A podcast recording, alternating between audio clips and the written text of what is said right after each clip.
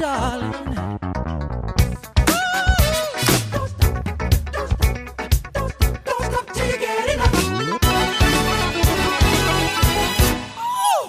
Hola, ¿qué tal amigos? Bienvenidos una vez más a otro episodio de su podcast favorito, el único podcast que le da voz en español a Michael Jackson, esto que es MJ Radio, MJ Radio, el episodio 23 y hoy tenemos un episodio muy especial porque tenemos un invitado, una vez más, otro invitado de España, así es que para hacer este episodio como siempre nos acompaña nuestra amiga Sandra desde Perú y Ale desde la Ciudad de México. Chicas, ¿cómo están?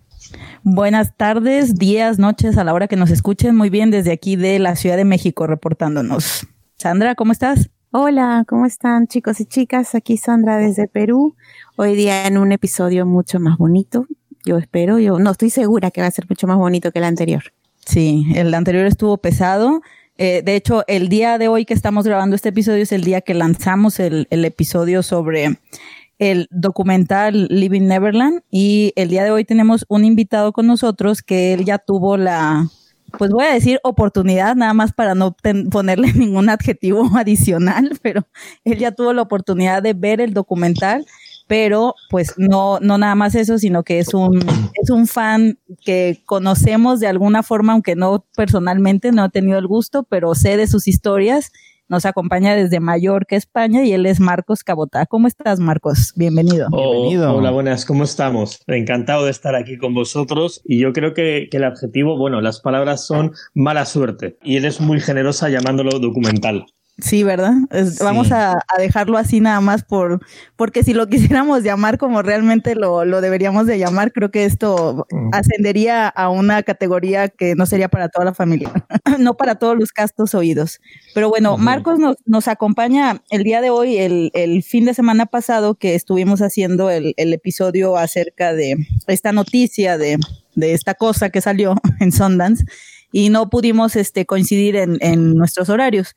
Marcos, además de ser un fan desde hace muchos años y de tener varias historias muy buenas, que más tarde nos va a compartir algunas, él se dedica al mundo del cine. Marcos es un cineasta que ustedes tendrán oportunidad de conocer su trabajo eh, y específicamente documentales, ¿no? Tienes este, este documental de I Am Your Father, que es acerca de la... muy bueno. Pues, de la, de, para todos los amantes de Star Wars y toda la, gente que es toda una, una, una cultura aparte, ¿no? La, la cuestión con, con la película de Star Wars y toda la, la parafernalia y la memorabilia alrededor de ella. Entonces Marcos tiene, en Netflix está ese disponible actualmente, pueden ver ese documental. Es dos veces nominado al premio Goya, que ya muchos de ustedes, como sabrán, en España, que nos escuchan tanto, son unos premios con mucho prestigio.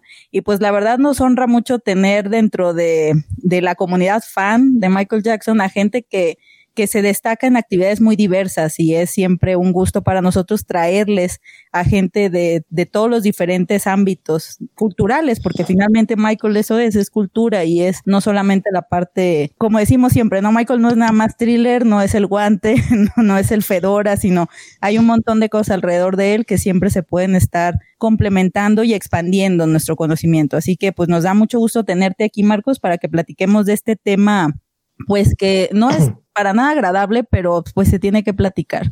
Nos comentaba uno de nuestros seguidores, Rubén, de España también, que a él le parecía que no deberíamos ni siquiera de estar hablando del tema, porque es estarles dando publicidad y que estamos nosotros haciendo más grande esta campaña y que es como un poco caballo de Troya, ¿no? Que nos están usando a nosotros para para agrandar y hacer más público todo esto, pero pues creo que no se puede tapar el sol con un dedo, es un tema que se tiene que abordar y nos gustaría mucho saber la parte de cómo fue que a ti te llegó esa mala suerte de tener que ver ese documental, por, por qué razón tuviste esa desgracia. Bueno, pues muchas gracias por la, por la introducción. Eh, hace unas semanas eh, voy a explicar un poco cómo funciona eh, la, la, industria cinematográfica de una manera muy básica para que, para que podáis entender esto.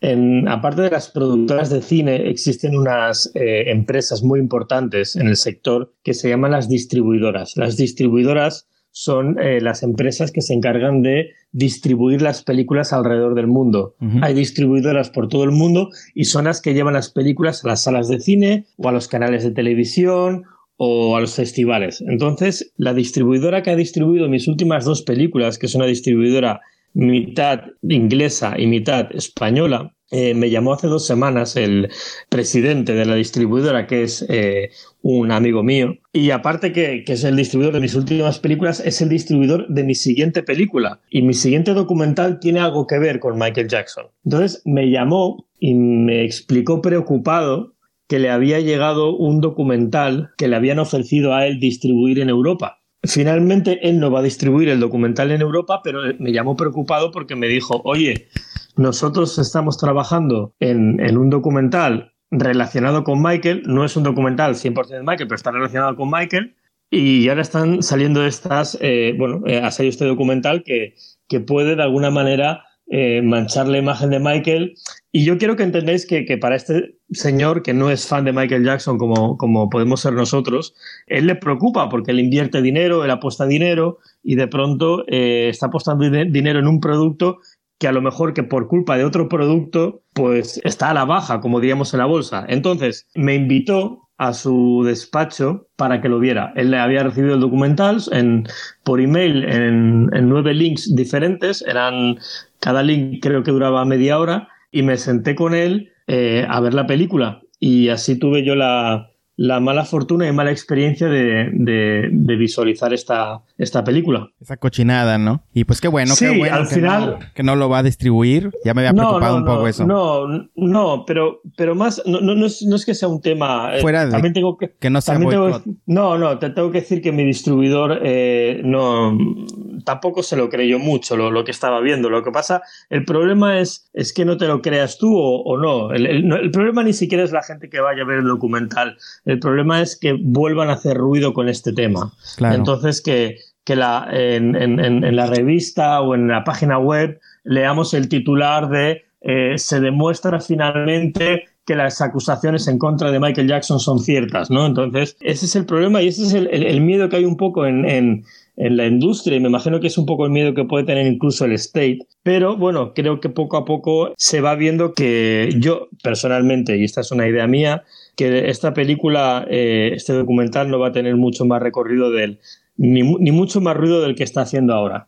Entonces, eh, es una opinión. Creo que tendremos que batallar varias guerras. Creo que habrá varios, varios picos. Hemos sobrevivido a uno uh -huh. y creo que vamos a tener que sobrevivir a unos cuantos más por este documental pero creo que dentro de un año, no sé si estará olvidado, pero volveremos a ver el sol de alguna manera. Creo que la, que la fuerza que está teniendo ahora Tsunami en algún momento parará. Entonces, dicho esto, y, porque no me quiero alejar del tema, tuve la oportunidad de, de, ver el documental y puse mi, expresé mi opinión en Twitter y gracias a Dios tuvo muchísima respuesta por parte de muchísima gente y fijaros que al final los, los, algoritmos y los números no engañan. Yo era de los pocos tweets o el único tweet que había visto el documental que decía la verdad sobre el documental, que esto era mentira, y luchaba contra tweets que decían que eso era verdad.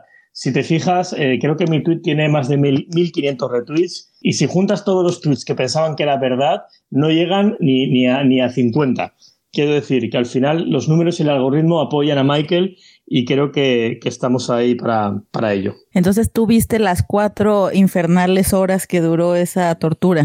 Sí. Ok. Recuerdo que en la entrevista que tuviste con los compañeros de DMJ Cast comentabas que en la estructura que tiene el documental la parte inicial, creo que los primeros 40 minutos, eh, tiene esta estrategia de crear empatía, ¿no? Con los, claro, claro. Con Esto, los protagonistas.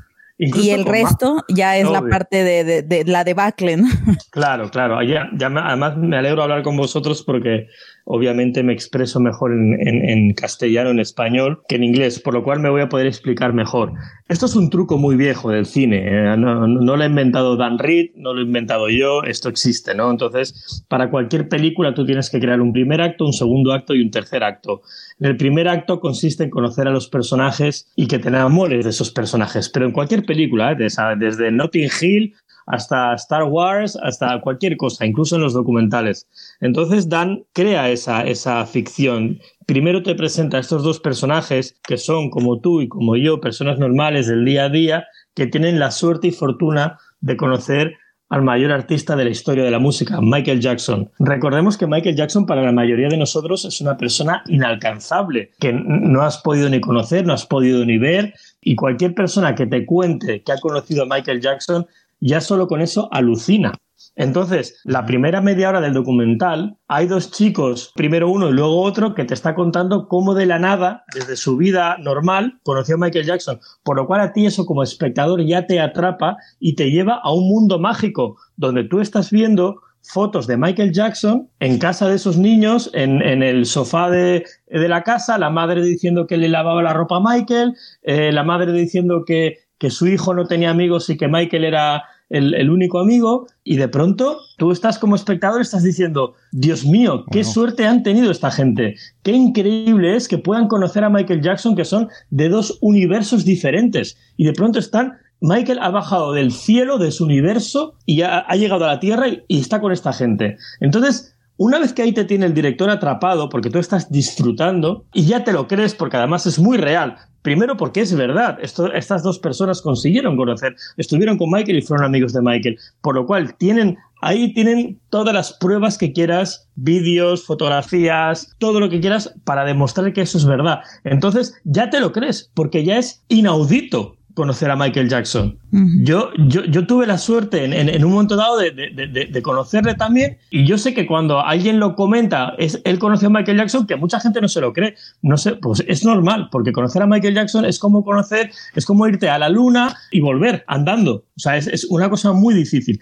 Entonces, cuando te tienen atrapado en ese mundo y ves que todo es verdad, a partir de ahí ya es barra libre. Cualquier cosa que digan tú ya te lo vas a creer. Es como si yo me voy al Everest y en la punta del Everest me encuentro a Obama, me hago una foto con Obama, nos hacemos un selfie, hacemos un vídeo para Instagram y cuando bajo del Everest hago un documental de que me encontré a Obama, nos hicimos un selfie, es verdad, es excepcional. Pero luego yo te puedo decir, ¿sabes que Obama intentó empujarme cuando estábamos bajando del Everest? No, wow. Y tú te lo vas a creer, porque ya has visto mi foto con Obama y ya has visto cualquier cosa. Entonces, a eso juega ese documental. Ese documental juega en contarte una verdad para luego empezar a contarte una mentira. Y la verdad, como es tan fiable y como es tan demostrable, da igual que no demuestre esa mentira, porque la mentira ya es, eh, ya van a otro, otro tipo de montaje, otro tipo de acting, otro tipo de historia. Pero vamos, para mí no tiene ningún tipo de credibilidad. Y dime, ¿se ve en esta historia cosas que nosotros no hayamos visto como videos o fotos de Michael que nosotros no conozcamos?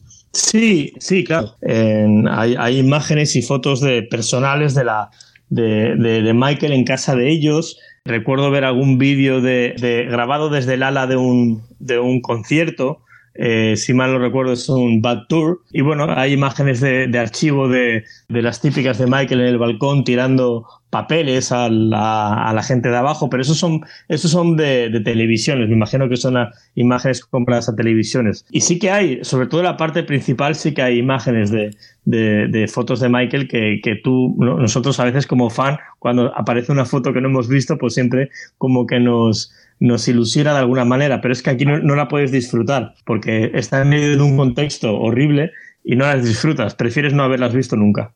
Me parece curioso porque, según entiendo, nadie puede usar la imagen de Michael a menos que tenga permiso del state, ¿no? ¿O sí? Sí, sí, pues. te lo digo porque tengo un, máster de, derechos, porque hice una... no, no, lo tengo, no, lo tengo, de verdad, me refiero que, que como hice un documental, como has dicho antes, sobre eh, Darth Vader, me encontré con Lucasfilm y con todo, o sea que sé cómo funciona el tema. Con el state, tú puedes, Michael Jackson, tú puedes, si yo tengo una foto con Michael, yo la puedo poner en cualquier documental. Lo que tú no puedes hacer es poner música de Michael Jackson, ningún videoclip de Michael Jackson, y creo que no puedes utilizar el nombre de Michael Jackson en el título de, tu proyecto. Pero por lo demás, creo que más o menos eh, lo puedes utilizar. Me parece interesante lo que dices porque está este documental de los photoshoots que hizo Michael para Ebony y la otra revista que en este momento para Vogue y está años que no puede salir ese documental porque ellos, el state no da permiso. Y es el mismo caso porque son imágenes, digamos, que se han grabado en un ámbito privado y sí, pero, sin embargo ellos no pueden usarlo. Sí, pero es verdad que en, este caso Michael Jackson firma un contrato para, para hacer este photoshoot este photoshoot tenía una, un objetivo, que es un photoshoot para una revista. No tenía eh, como objetivo hacer un documental. Por lo cual, estás utilizando a Michael Jackson, que lo tienes para tu, para, para tu Ebony, para tu revista, pero ahora estás aprovechando que tienes eso grabado para hacer un documental. Bueno, pues habrá alguna, alguna ley que, que o algo que, que, diga que no. Michael Jackson fue ese día a hacerse unas fotos para una revista, no, no, no fue para hacer un vídeo en documental. Pues yo creo que va por ahí el tema de la revista de Bonnie, pero me puedo equivocar y puede que, no, decir, no, he leído los contratos, pero siempre me he imaginado que es algo de, ello. Me parece interesante lo que cuentas, porque yo me, me hacía la idea de que ellos no iban a poner la imagen de Michael. Ok, y para, por ejemplo, alguien, alguien, una persona normal que está viendo el documental, ¿cómo poder salirse de esta burbuja para ver el documental de una forma objetiva? ¿O no hay? Ya una vez que caíste, ya caíste. Es complicado, es complicado y, la verdad es que cuando lo estaba viendo, obviamente no me preocupaba por mí, me preocupaba por la gente que tenía alrededor viéndolo. Porque mm, desgraciadamente este es un documental que yo creo que antes de que empiece el primer fotograma, tú ya sabes lo que vas a pensar. Si lo estás viendo y quieres creer, lo vas a creer. Si no quieres creer, no te lo vas a creer. Por lo cual no creo que sea un documental que cambie opiniones, creo que es un documental que afianza opiniones de gente que pensaba mm. que sí y gente que piensa que no. Ah. Entonces, eh, no creo que vaya a verlo alguien que... Yo pensaba que no, pero es que ahora creo que sí.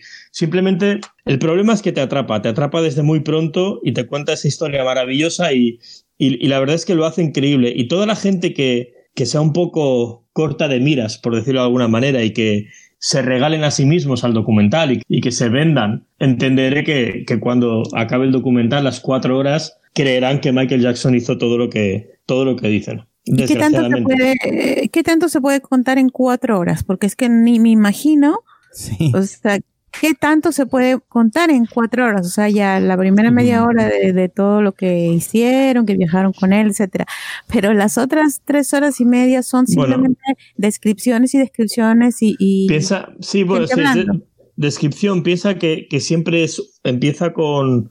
No sé si empieza con Wade o con James y, y, O sea, primero es uno y luego es el otro. Que curiosamente cuentan lo mismo, es muy parecido lo que cuentan, por lo cual también hay una sospecha de, algo muy guionizado. Es que es, eh, cuando lo veáis eh, dirás, pero si es que está diciendo lo mismo que ha dicho el otro, pero de, otra manera, pero vamos, es, lo mismo. Entonces, ¿qué cuentan? Pues es que lo cuentan todo. Y aparte que, cuando llegan al, a los temas más morbosos, sí que, sí que se toman su espacio y sus pausas y hablan lento y piensan y repiten. Y música así misteriosa. Y, lloran y tal. Y ah. sí, hay silencios y, y, tú, para que tú reflexiones como espectador.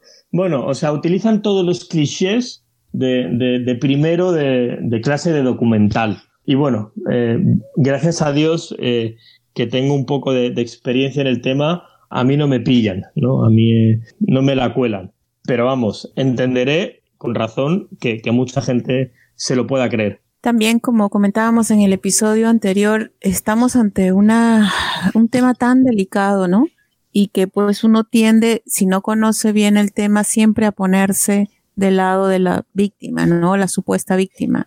Entonces, ya de entrada es lógico que la gente quiera creerles a ellos, ¿no? O sea, yo he visto varios documentales sobre el tema en Netflix y pues yo no me pongo a pensar, y eso que yo también tengo formación de audiovisuales, y sin embargo yo no me pongo mucho a pensar, ¿será esto verdad o no? Sino lo primero que pienso, incluso teniendo esa formación, pienso pobrecitas las víctimas, ¿no? Claro, pues, es, que no hay, no hay ningún documental en el mundo que cuando lo veas no te pongas en el lado de la víctima. Tú, la naturaleza humana es ponerse en el lugar de la víctima. Pero, pero ya no solo en documentales, sino si hay un juicio por, por cualquier cosa, aunque todavía no esté demostrado si es culpable o inocente, de primeras nos ponemos del lado de la víctima. Porque la víctima, si, ¿no? si ha sufrido, estamos, le apoyamos. Entonces, obviamente aquí, en un clic, ya te pones a lado. Yo no, obviamente yo no. Pero la gente hace clic y se pone del lado de la víctima.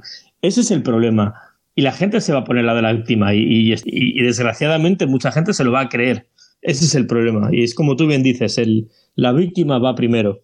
Pero lo que no saben es que la víctima no se puede defender. Me quitó las palabras de la boca Marcos con esa, esa parte que decía. En, en el episodio anterior comentábamos, Marcos, acerca de lo que muchas personas tienen en mente con el concepto de un documental y que porque cuando tú estés viendo un documental a diferencia de una película, ya haces esta separación como de dos universos, ¿no? El que pertenece a la ficción y el que pertenece a la realidad. Y decíamos, eh, eh, sobre todo porque todo este, este tema se avivó mucho con lo de Bohemian Rhapsody, ¿no? Que decían, es que está mal contado todo y mucha gente dice, pero es que no es un documental y por eso no tenía que ser la realidad. Pero entonces ahora nos enfrentamos aquí ante este documental, entre comillas, pero entonces decíamos, ok, aunque no es propiamente, ah, eh, y estoy hablando desde el punto de vista del público en general, ¿no? Porque es finalmente el que está diseñado para ir. Para ellos es una realidad porque no es también una película actuada. Pero la, la cuestión que es muy importante aquí de, de ser lo suficientemente críticos es qué tan veraz o qué tan creíble puede ser un documental que únicamente muestra un lado de la historia. Y como sabemos, toda historia tiene por lo menos dos versiones, ¿no? Y esta, esta es una cosa que, como bien apunta Sandra ahorita, cuando vemos cualquier otro documental en Netflix o en, en cualquier plataforma, tendemos a ponernos de parte de la víctima. ¿Qué tantos proyectos así abordan realmente los dos lados de la moneda? O sea, ¿es correcto que que se manejen de esa forma. Eh, finalmente el director decide la narrativa que quiere contar y, es válido hacer eso y por eso puede decir que es la realidad. ¿O cómo lo ves tú desde tu perspectiva? buena pregunta, buena reflexión. El problema es que la, palabra documental a veces la utilizamos mal o, pensamos que algo por ser un documental es una verdad absoluta. No lo es. Un documental puede mentir. Un documental puede mentir y de hecho eh, hay muchos documentales que no cuentan la verdad del todo. Yo, por ejemplo, yo mismo hice un documental que funcionó muy bien, que se llama I Am Your Father, que no es que, no es que haya contado mentiras, pero sí es verdad que en algunos momentos del documental, por la narrativa de la historia, es verdad que manipulo los momentos y admito, yo lo he hecho, pero es que yo lo he hecho, pero es que lo, hacen lo hace todo el mundo. Un documental no es una verdad absoluta, ni siquiera es un reportaje de televisión, ni siquiera es una noticia de un minuto, no es una verdad absoluta. Entonces, contestando a tu pregunta, yo recuerdo que estaba viendo el, eh, cuando acabó el documental éramos dos personas viéndolo, pero luego es verdad que había gente que entraba y salía, se quedaba un rato y luego se iba. Pero cuando terminó hubo un silencio y, mi distribuidor me dijo qué opinaba al respecto. Yo, yo le dije, no me creo nada. Pero le pregunté, ¿y tú? Y me dijo, yo no sé qué pensar. Y yo le dije, tú llevas años haciendo documentales, has hecho documentales conmigo, em, hemos hecho películas eh, de ficción, pero como documental le hice dos preguntas. Primero, ¿te han mostrado el otro la, otra cara de la historia? ¿Hay alguien que rebata la, historia? Me dijo que no, porque obviamente no. Y luego le hice una segunda pregunta. ¿Han mostrado alguna prueba de lo que dicen? Y también la respuesta fue negativa. No, no han mostrado nada. Y le dije, pues ahí lo tienes.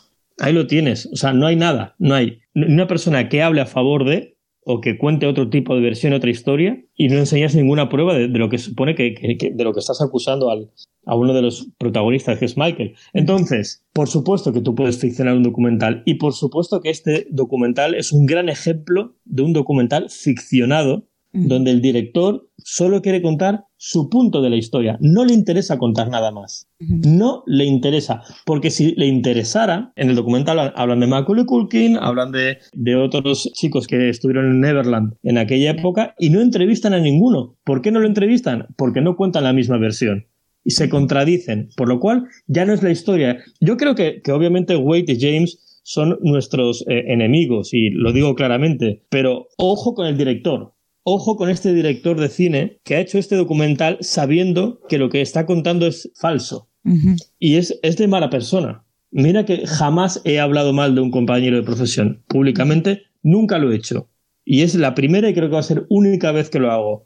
Pero este tío, esta persona, está haciendo daño por algo personal. Yo no sé, no sé, no conozco la historia del director, no sé si si de pequeño em, odiaba a Michael Jackson, si, si, la, si la, la, chica que le dejó era fan de Michael Jackson y tiene un trauma por algo, no sé qué es, no sé qué es, pero ha hecho un trabajo basándose en, en el odio de una persona, el odio hacia una persona. Y ha utilizado a dos personas para que cuenten sus mentiras y les ha dado una plataforma. Por lo cual, sí, este documental es un documental ficcionado porque cualquier documental lo puedes ficcionar. Y este es uno de ellos en, en particular, ahorita que mencionas al director, obviamente nosotros no hemos visto el, el, documental. Yo ni siquiera he visto la sesión de preguntas y respuestas que hay este en YouTube, que está como de 15 minutos, porque la verdad es que no soporto, o sea, de verdad no soporto verlos a los tres, ¿no? Pero algo que he estado leyendo mucho en, en Twitter, sobre todo, y en estas cuentas que son, sobre todo estadounidenses, que hablan acerca de que este director, Dan Reed, está de alguna forma romantizando la pedofilia y que está dándole este, este tono de, pues no sé, Fifty Shades of Grey o una cosa así, porque muchos están tocando ese tema de que en realidad ahí es, él está metiendo una narrativa o un subtexto tipo Nambla, ¿no? O sea, de, pues es que es, es, algo muy complicado hasta de decirlo, ¿no? Porque en nuestras culturas latinoamericanas obviamente el fenómeno existe, pero se, a lo mejor se ha escondido más o no, o no, no se ha visualizado tanto como quizá en los países de, de primer mundo o en los países de habla inglesa, pero esto me ha llamado mucho la atención porque lo he visto en repetidos comentarios y como tú ya viste el documental, ¿en algún momento te dio esa impresión? Bueno, la, la, palabra romántico nunca me vino a, la cabeza en, ningún momento del documental. Creo que el documental es bastante explícito eh, de una manera verbal, eh, hablada, con descripciones explícitas y creo que su fuerza, entre comillas, se basa en eso, se basa en, en, la mentira se basa en, la repetición de lo desagradable. Si yo durante cuatro horas eh, te digo que el hombre no llegó a la luna, probablemente después de las cuatro horas pensarás, bueno, es que a lo mejor el hombre no llegó a la luna. Te quiero decir con esto que, no creo que la palabra romántica pueda describir ningún momento el, documental. Es posible que a lo mejor su carrera, yo no seguido la carrera de este director, pero sí que conozco, me han comentado que ya había hecho algún otro documental sobre la pedrastia y que de hecho quiere seguir haciendo documentales sobre este tema, por lo cual vemos que es una persona que de alguna manera está obsesionada con este tema y no sé si está haciendo un bien a la sociedad o realmente está haciendo daño. En, esta película Living Neverland está haciendo daño, está haciendo daño a la, a la gente que realmente sí, sí ha sufrido abusos sexuales y creo que está frivolizando creo que la palabra es frivolizar, porque utilizar a dos testimonios falsos, demostradamente falsos, sobre este tema, creo que, que no ayuda para nada a, bueno, pues al objetivo de poder acabar algún día con, con algo tan grave como la pedofilia, ¿no? Sí. Ah, me imagino que, lo que a lo que se refiere Ale es un poco en que, o sea, te muestran algo que se supone que ellos están en contra, pero en el fondo es regodearse en el tema, ¿no? Es, por ejemplo, estos programas que se supone que denuncian a los que engañan a, su pareja, eh, pero en realidad el, chiste es que la gente se divierta y goce viendo más bien todo este tema del engaño y, ¿no? Entonces, a eso me imagino que se refiere. No, pues eh, entiendo, entiendo por dónde vale y, sí, quizá, quizá ahí, ahí, encuentras la paradoja, ¿no? Eh, pero realmente ellos Sí, ellos hablan de, de survivors, ¿no? Eh, todo el rato de... Son supervivientes y, de hecho uno de los dos, creo que es em, James, todo el rato habla en segunda persona, ni siquiera habla de, él mismo, habla de ese niño que era pequeño, que estaba en Neverland. Ellos se consideran supervivientes, es, como si estuvieras en una sesión de, de dos chicos que están en una sesión con el, con el psiquiatra o con el psicólogo y que de pronto, por primera vez en la vida, eh, deciden contarlo todo. Entonces es qué bien que hayáis dado el paso al frente y por fin hayáis dicho lo que tenéis tantos años callado. De eso va el documental, no es un, no es un canto a la...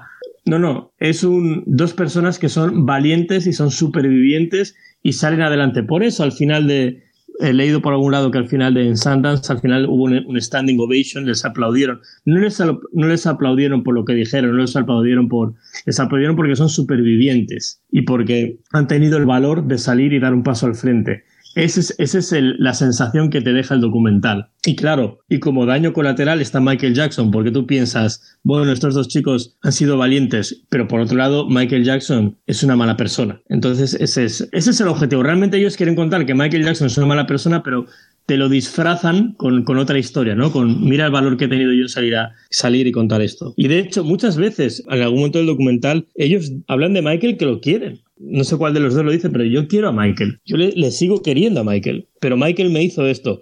Por lo cual es una trampa. Es, es estás llamando, ¿no? Es, como, es como si un, judío y dice, yo quiero a Hitler. O sea, es, es, una trampa, es una trampa. Es, es para que tú digas que no, no, no puedes, no puedes.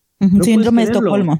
Totalmente, totalmente. Estás enfermo, tienes el síndrome de Estocolmo.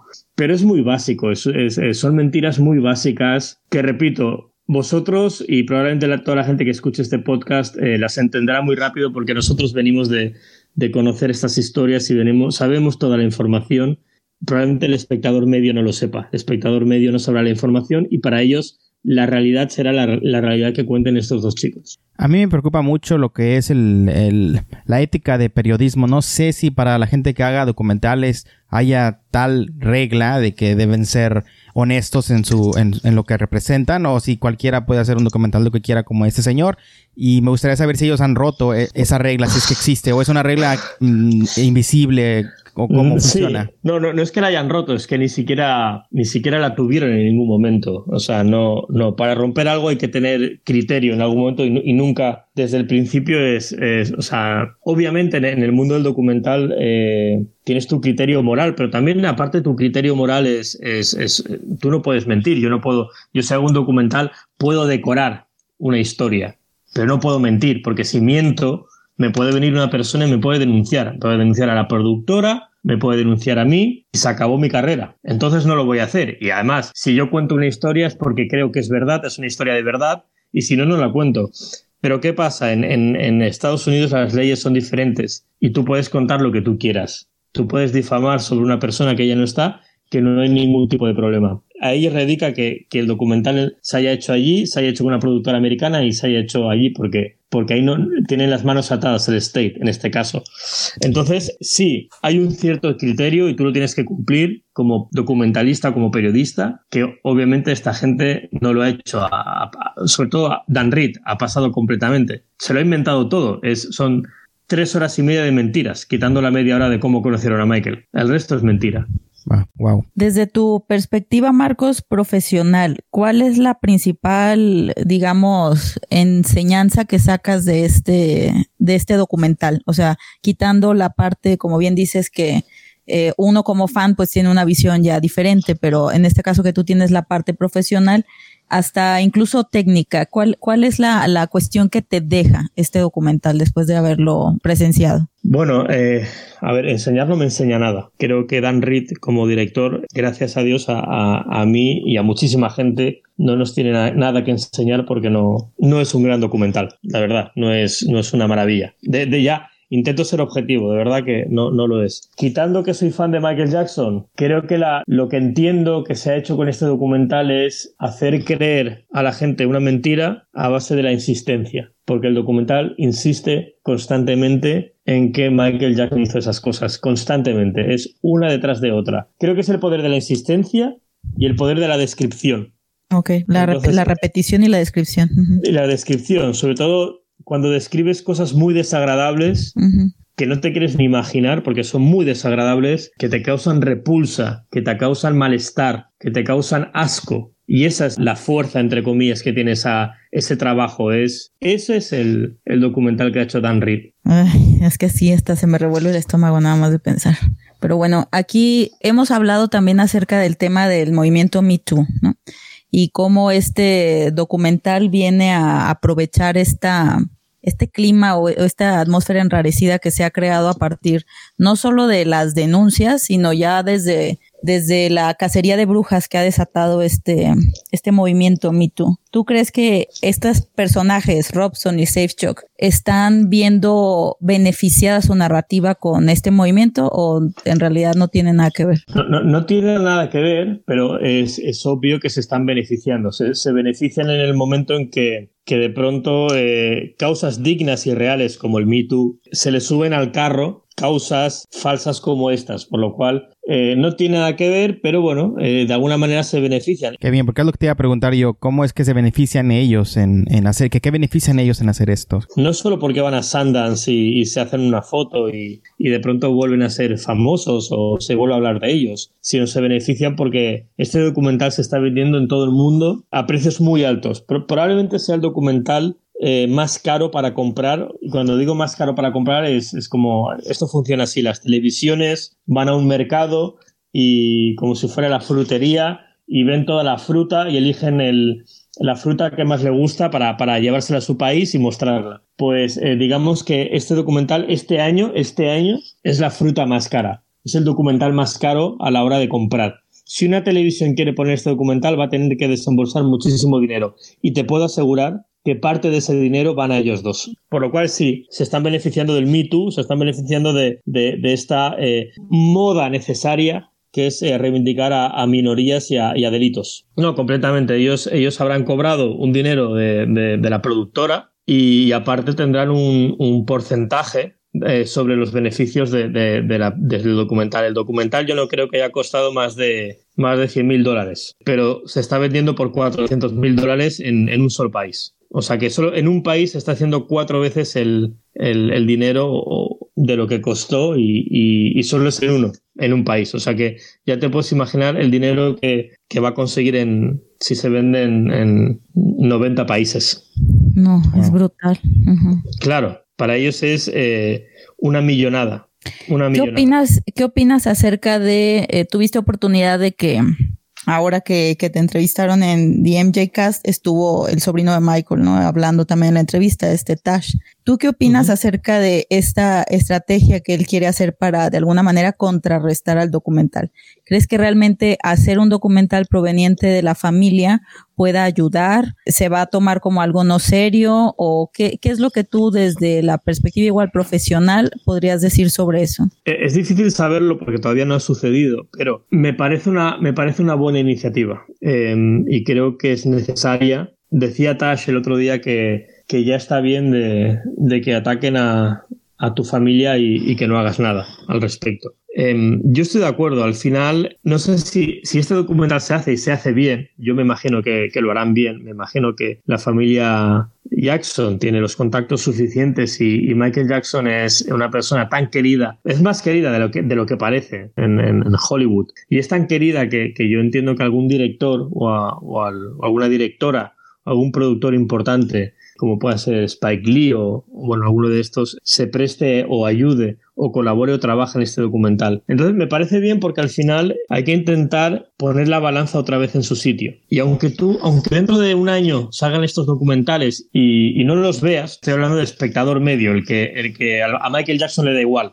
el que a Michael Jackson le da igual, hoy está leyendo en una revista que hay un documental que habla de la pedrastia de Michael Jackson. Dentro de un año leerá en otra revista que hay un documental que habla sobre la inocencia de Michael Jackson. Entonces, aunque no los haya visto, pero al menos esa información se le quedará en la cabeza. Y eso de alguna manera equilibrará mucho la balanza para muchísima gente. Yo no quiero que la gente piense que Michael Jackson era la mejor persona del mundo, porque no creo que lo fuera. Pero lo que no quiero que piense es que Michael Jackson era un delincuente, algo que no fue y un pedrasta, porque a mí me causa dolor y a todos vosotros también, nos causa dolor. Y yo creo que cualquier acto que sea que pueda ayudar desde un tuit hasta un documental, hasta una película o un podcast que sirva para dar tu pequeño grano de arena en defender la verdad, creo que está bien, porque contrarresta la mentira. Por lo cual me parece una, una idea genial. Hace poco hablabais que, que uno de vuestros escucha oyentes eh, decía, hace una reflexión de que era mejor no hablar del tema para darle más combo. Es verdad, quizá, quizá haya un punto de verdad en esto y, es no dejar pasarlo y, bueno, pero yo personalmente, y esto es mi opinión y yo no tengo la verdad absoluta de nada, creo que es el momento de, de atacar de vuelta. Y me, me, sorprende, me ha sorprendido gratamente cómo la comunidad fan de Michael Jackson, de la que me incluyo, ha atacado de vuelta. Ha atacado sin miramientos, ha sido valiente, sin complejos. Y me emociona, me emociona porque a veces parece que estamos dormidos o parece que a veces tenemos guerras absurdas con canciones fakes o con periodistas que hablan de cosas de color de piel y tal. Creo que al final nuestra guerra es esta y que esto sí que es algo que le hizo daño a Michael y esto es algo que, sí que lo, lo hundió en muchas maneras, incluso podríamos reflexionar y debatir si fue una de las grandes causantes de, su muerte o una de las grandes responsables de la muerte de Michael, todo este tema. Entiendo la reflexión del oyente, pero también creo que hay que atacar de vuelta, porque si no atacamos de vuelta, nos van a ganar el terreno y lo que no vamos a hacer es que nos ganen un terreno que ya es nuestro. Estamos pensando así como... Estamos pensando. Sí, es, muy difícil. Porque hay, hay, momentos en que pienso que como bien dices tú, este, esto va a pasar y ya, ¿no? Pero hay otros momentos en que sí me choca lo que dice alguna gente, ¿no? Charles Thompson dijo esto, esto ustedes este, están siendo positivos de pronto, sí que bien, pero yo lo veo como como una especie de estocada final, o sea, ¿no? Él dice esto va a ser muchísimo más daño de lo que fue en el 2005. Y entonces yo me quedo pensando y digo, de repente Charles tiene razón. Y yo estoy tratando de ser este positiva, ¿no? Te juro que no, no sé qué, qué pensar, no sé si preocuparme o no. no, hay una verdad absoluta sobre el tema, pero me hace gracia cuando la gente habla de, o, dice que esto es peor que el 2005. Yo, yo no recuerdo nada peor que el 2005. O sea, el 2005 es un juicio diario a Michael Jackson donde todos los días la prensa del mundo abre telediarios, abre informativos, abre noticiarios con lo mismo, con unas acusaciones donde Michael tiene que ir todos los días. Ahora, cuando pasa el tiempo, las cosas parecen, parecen más, como si fueran más lejanas y, no fueron para tanto, ¿no? Pero, pero el 2005 fue horrible y nos hemos olvidado muy pronto. En este sentido, quiero decir, sabemos que lo fue, pero, pero fue mucho peor, fue mucho peor que ahora. Ahora es un documental. Aquello era un documental que, estará así, hará ruido, sí, eh, saldrán noticias, sí, pero, pero ya está, se, perderá y, dejará de, emitirse, dejará de estar en, HBO y, ya no estará ahí. Pero aquello era una cosa diaria, diaria, diaria, diaria, durante muchísimos meses. Y, además que podía tener un final horrible, podía tener un final horroroso, que gracias a Dios no fue así. Esto ya sabemos cuál es el final de esto. El final de esto es que el documental perecerá, el documental morirá. yo lo que quiero decir es que la opinión de la gente ya está hecha. O sea, este documental no sé si va a cambiar. El que, el que, ya piensa que Michael Jackson es un pedrasta, ya lo piensa. Yo no le voy a cambiar de opinión. Y el que piensa que es inocente, tampoco le va a cambiar de opinión el documental. Esto es un poquito más de ruido en la cacerola, pero ya está. Sí, va a hacer, va, a hacer mucho ruido. Es verdad que, y es duro lo que voy a decir, pero cuando, cuando pasó lo de Michael, eh, cuando murió Michael, dentro del desastre bíblico que supuso eso, el, el dolor insufrible que supuso eso, de alguna manera pensamos, al menos se ha terminado todo esto. Se terminó, las acusaciones se terminaron y por eso nos está doliendo mucho ahora. Nos duele mucho que eso no haya sido así. Que incluso a pesar de que Michael Jackson tuviera que fallecer o muriera, seguimos con esto porque no nos lo esperábamos. No nos lo esperábamos por nada del mundo. Por eso nos duele. No creo que sea una estocada definitiva, no creo que sea un golpe definitivo. ¿Habrá que luchar? Sí. ¿Habrá que hacer un documental en contra? Sí. ¿Tendremos que hacer podcast? ¿Tendremos que hacer a la voz? Sí. Pero una estocada definitiva, yo creo que no. Creo que Michael Jackson es mucho más poderoso que eso. Y estamos nosotros para, él no está para defenderse, pero estamos nosotros. Él ha dejado su arte, él ha dejado su música, él ha dejado sus vídeos, él ha dejado sus mensajes, él ha dejado todo eso para defenderse, que es que ya es una defensa muy fuerte. Pero nosotros tenemos que completar el resto del camino. Y somos muchos, somos más, somos muchos más. Organizados, somos mejores. Por lo cual, ¿la estocada definitiva para quién es? ¿Para todos nosotros? No, ni mucho menos. A lo mejor es al revés, a lo mejor esta es la estocada definitiva para demostrar que, que ni siquiera estas acusaciones falsas pueden destronar al rey del imperio. Sí. Para mí esto de que esto no es peor que el 2005, creo que como dice eh, Marcos, esto, lo, 2005 fue lo peor. Y a pesar de que eh, en gran medida, como él también mencionó, eso ayudó a, precipitar su muerte también creo que fue lo, mejor que pudo haber ocurrido para que su legado quede esclarecido, porque es a lo que todos damos cuando salen gente como esta aprovechada. Es la referencia principal, mira, él fue declarado inocente. Tuvo que vivir por eso, tuvo que morir por eso para poder probar su inocencia por el resto de, su legado, ¿no? correcto. Sí, que finalmente se le, se le trate con, con la dignidad y el respeto que desafortunadamente en vida no se le dio, ¿no? Y que por eso seguimos viendo que cada tanto tiempo resurge alguien con, ya sea, pues les dan, les dan clics y les dan audiencia. Esa es la cuestión que también mucho hemos tocado en este podcast, ¿no? El, el hecho de que la gente se haga una opinión informada, que se, que, que tenga un criterio para poder distinguir las cosas en donde es meramente una manipulación y que están jugando con, como tú dices, con la clase 1 de documental para que entonces tú te pongas en ese, en ese lugar y te puedan manejar de la forma en la que lo quieren. Y creo que en, en la comunidad de, fans de Michael Jackson es algo, quienes hemos estado ahí porque vivimos el 2005, que vivimos el 93, es una enseñanza que nos, que nos dejó Michael, ¿no? El, el hecho de cuestionar las fuentes, que la prensa no necesariamente te está diciendo la verdad, ¿no? Y que tú tienes que aprender a distinguir entre qué es lo que la prensa quiere que creas y qué es lo que realmente es la verdad. En, en esta cuestión, o sea, eso te sirve, obviamente no solo para Michael Jackson, o sea, te sirve para que no manipulen tu voto, para que no manipulen las decisiones que van a afectar de manera económica, política, social, o sea, a una familia o a un país incluso, ¿no? El problema es que estamos en esta cultura del el copia y pega, de nada más leo el titular y no me entero de la nota y, decido que alguien más decida por mí, ¿no? Ese es como otro más de los ejemplos que estamos viviendo, solo que aquí lo estamos tocando especialmente con Michael y con este tema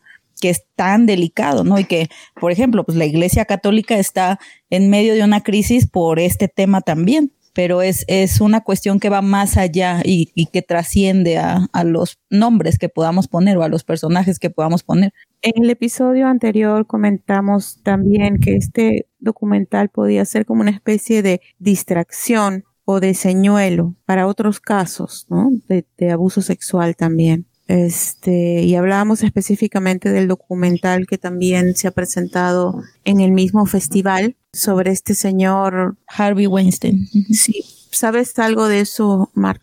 Yo personalmente estas eh, teorías no, no, les hago mucho caso porque no, en mi experiencia no, no, no, puedes hacer un documental para tapar otro documental o para o que sea toda una conspiración. Eh. Yo creo que al final eh, este documental básicamente es un director que, que quiere ah, hacerse un nombre y que lo está consiguiendo que probablemente hace tres meses googleaba su nombre y, y, no salía ninguna foto suya y ahora googlea su nombre y, tiene una fantástica foto de estudio con White y con, y con James. Entonces, eh, creo que es un documental por ego, por darse a conocer. Y aparte creo que es un documental que, aparte de, también hablo de James y de Wade, también creo que es un documental para, para vender y para hacer dinero. O sea que no, no creo que haya ninguna, personalmente, ¿eh? porque no, porque es, este, me parece todo demasiado complejo y demasiado, simplemente es reconocimiento y dinero. Es, es, lo único que hay detrás de, esta historia.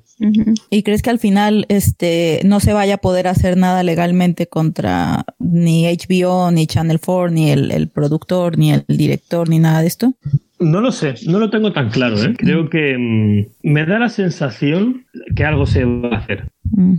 Sí, ahora que tuvimos la carta esta del State, ¿no? Que ya contestó y que mandó su carta para HBO. Me imagino que algo se está preparando. Esperemos. Y como bien dices, tenemos que estar ahí para eh, darle voz a eso, ¿no? Y hacerle, hacerle también la misma o mucha más repercusión que esta, esta pedrada que se ha querido dar una vez más al nombre de Michael Jackson. No sé si nuestra pedrada tendrá la misma fuerza, porque esta pedrada es muy fuerte, pero bueno, yo, yo, he visto como pueblos, o sea, lo he visto por televisión, no lo he visto en persona, pero he visto como, como pueblos han reconstruido sus, sus casas eh, después de que hayan pasado tsunamis o terremotos. ¿Por qué no podemos hacer lo mismo? Reconstruiremos lo que se, lo que se haya caído. Totalmente.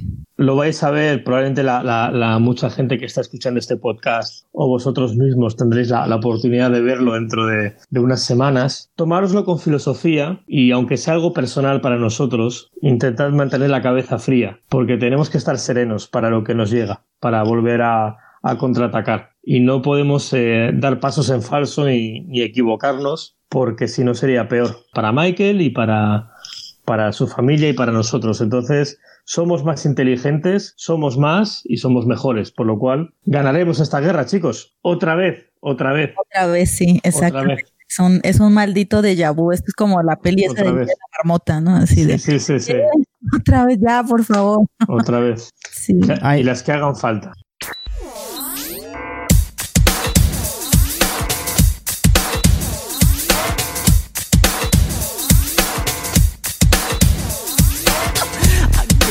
Money. I gave my time. I gave her everything inside of one heart could find. I gave her passion, my very soul. I gave her promises and secrets so wonderful. And she promised me forever and the day we live as one. We made a vows, we live a life anew promised me in secret that she'd love me for all time. The promise so untrue. Tell me what will I do? Who is it?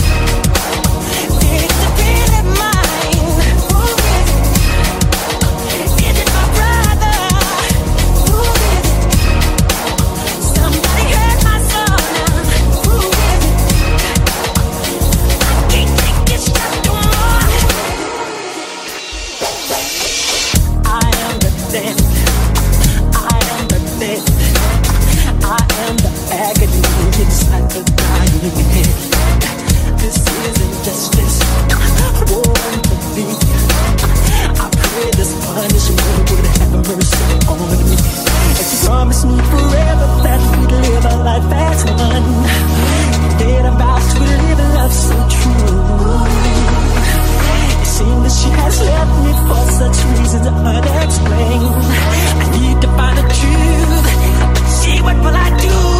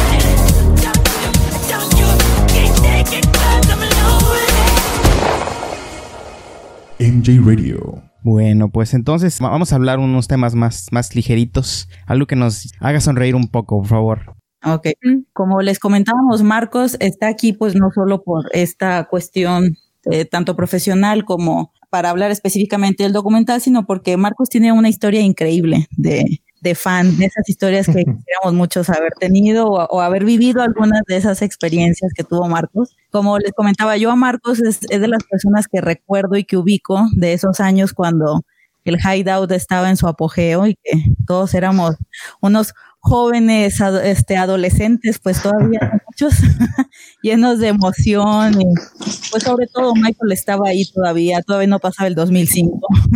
Éramos jóvenes, bellos, teníamos ilusiones, no estábamos tan desilusionados de la vida, a lo mejor. Pero yo me acuerdo, yo siempre voy a recordar esa, esa época como una época muy bonita porque nos tocó ser esa generación que migró a lo digital, ¿no? Y al internet y hacer esta clase de lazos con personas a las que conocías a través de un monitor y de leer sus historias en el en el foro, porque antes no había Facebook, no no había Twitter, o sea, era nuestra red social era era el Hideout y era ahí donde conocíamos a o sea, yo mis amigos fans que tengo los conocí ahí y a muchos, aunque todavía no he tenido el gusto de conocerlos personalmente, pues a lo mejor ahora a través del podcast hemos podido hacer llamadas con ellos, como con Tony, ¿no? Que, que a Tony ya lo sentía así como, o sea, yo siento que te conozco de toda la vida porque tengo años leyéndote, ¿no? Y estando en...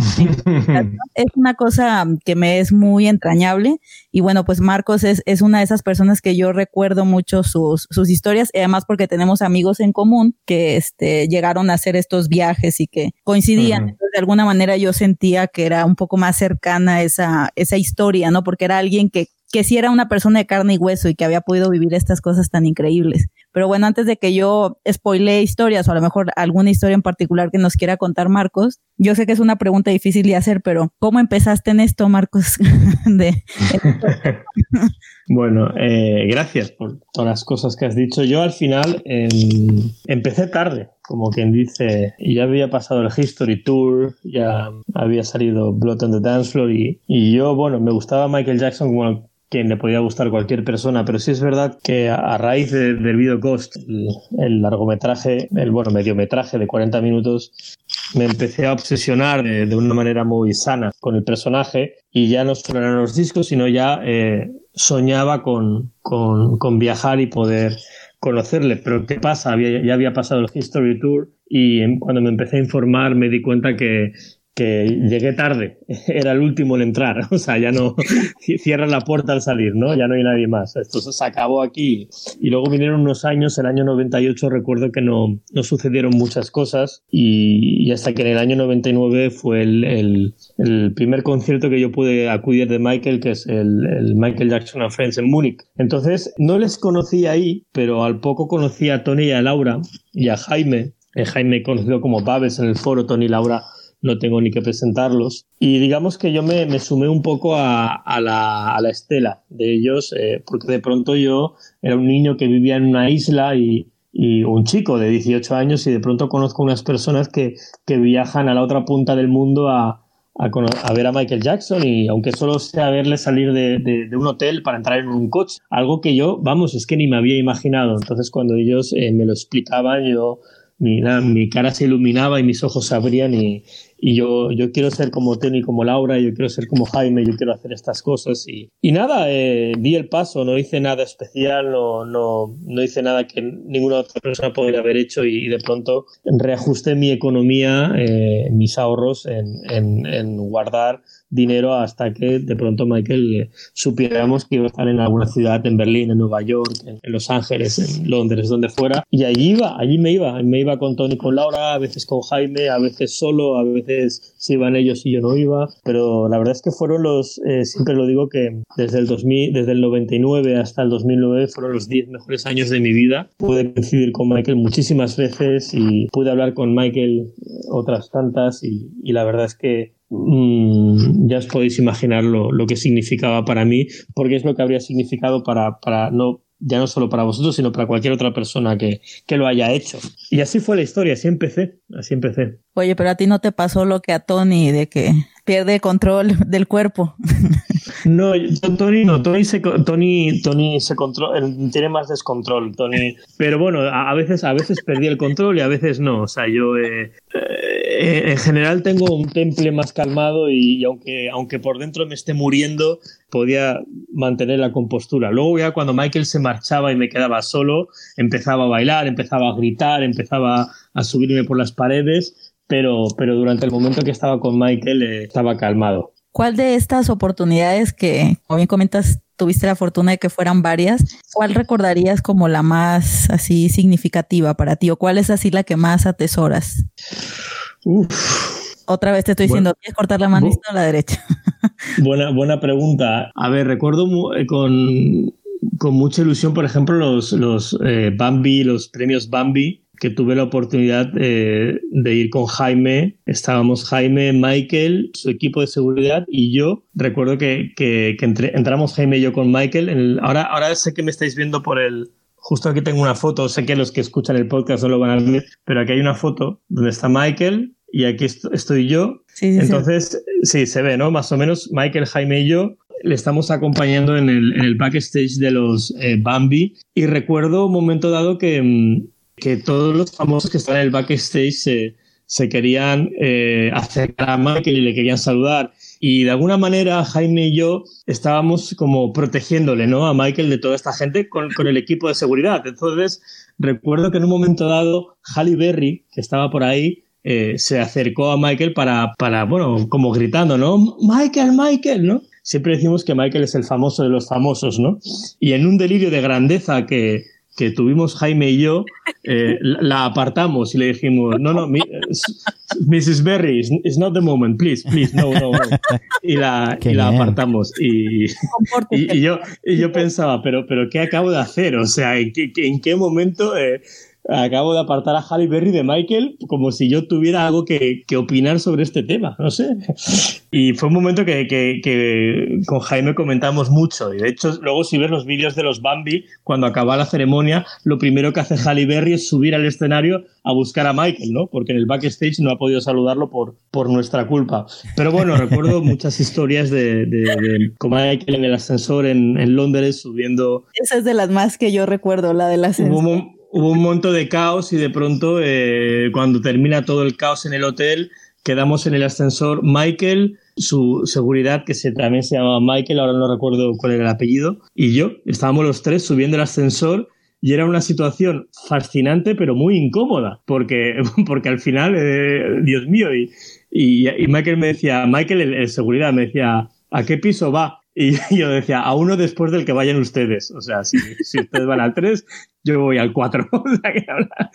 y nada, y, y, y, bueno, pues hay, no sé, ese tipo de cosas que, no lo sé, son, son, son historias que, que, a ver, no son exclusivas mías, porque prácticamente todas las historias que, que he vivido con Michael, gracias a Dios, siempre he estado acompañado de gente y, y, eso ayuda mucho porque, porque es, es, un momento tan intenso en tu vida que, que a veces se te olvidan las cosas y, necesitas ¿no? de la otra persona que estaba allí para decirte, no, no, no, sucedió esto y pasó esto y, te dijo esto y hablamos y tal. Y mm, recuerdo también con mucho cariño el 50 cumpleaños de Michael, que, creo que, que, teníamos gente en común porque, porque también había una chica mexicana que se llama Ale también. Ajá, sí. Estaba Jaime, estaban Tony y Laura y unos cuantos más fans y, y recuerdo ese día, ¿no? Michael eh, saludándonos, eh, le regalamos unos globos, los tiró al cielo y, estábamos ahí en sus 50 cumpleaños que, que poco sabíamos que iba a ser el último cumpleaños de su vida. Y, y lo estábamos compartiendo con, con él de una manera simbólica, obviamente. Y, y, no sé, hay momentos maravillosos que, pero que, pero ya te digo, no son exclusivos míos, ni, ni soy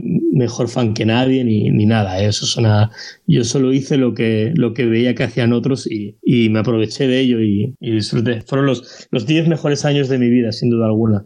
Recuerdo una, recuerdo una ahora que, ya por contar una, una anécdota final, que mm, fue en Berlín también, eh, estuvimos con Michael en la puerta de su habitación. Nosotros lo que hacíamos era, yo sí, lo que hacía siempre era reservar una habitación en, el hotel de Michael, ¿no? Eh, entonces, eh, de alguna manera me ayudaba mucho para, para acceder hasta Michael. Y, y, estábamos ese día, por ejemplo, en Berlín, estamos eh, hablando con Michael en la puerta de su habitación y estaba Michael, estaba Grace y alguien de seguridad y estamos Jaime y yo. Y yo tenía el, disco Invincible o, el álbum Invincible había salido hace poco, hace un año o algo así. Y yo lo, a mí me encantaba el disco, bueno, me encanta de hecho. Y quería que me lo firmara y, y, recuerdo que se lo di para que me lo firmara y, y yo tenía un rotulador negro y cuando se lo di se le cayó al suelo. Entonces yo fui a cogerlo y Michael fue a recogerlo, yo fui a recogerlo también y nos chocamos con la cabeza.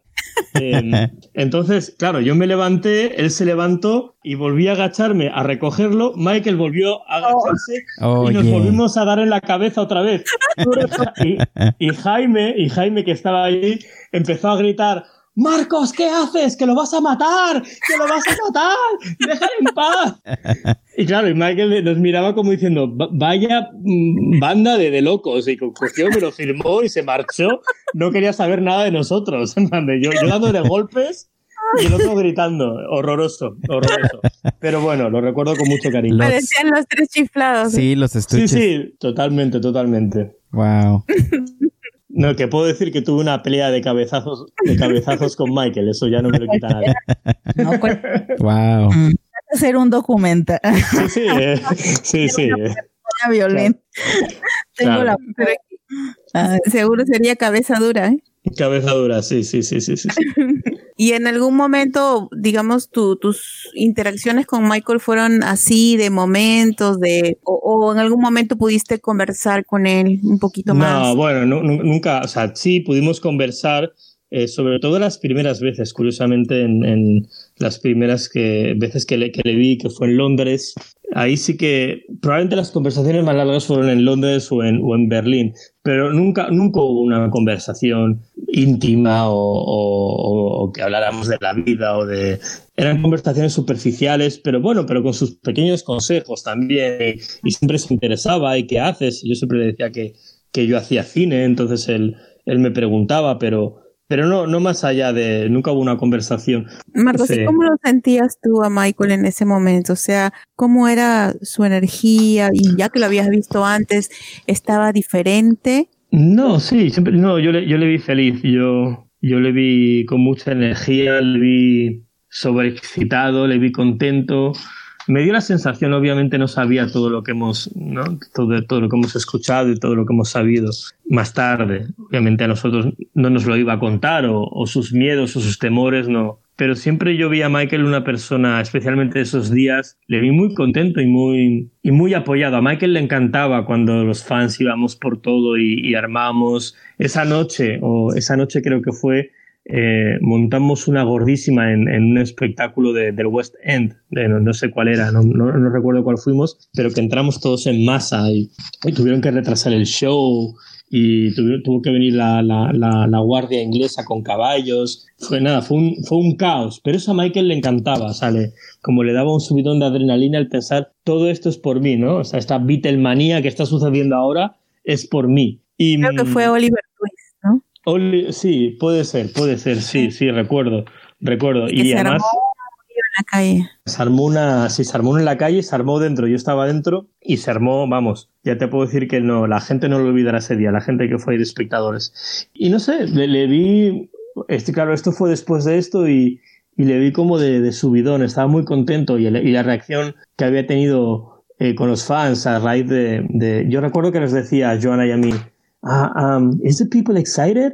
Are they excited? Are they coming to the shows? Y Joana le decía, yeah, Michael, sure, tal, no sé qué. Me dice, oh, great, no sé qué. Y él, ¿no? Como se le veía muy feliz con sabiendo que, que los fans estaban muy excitados con, con la nueva gira. Wow.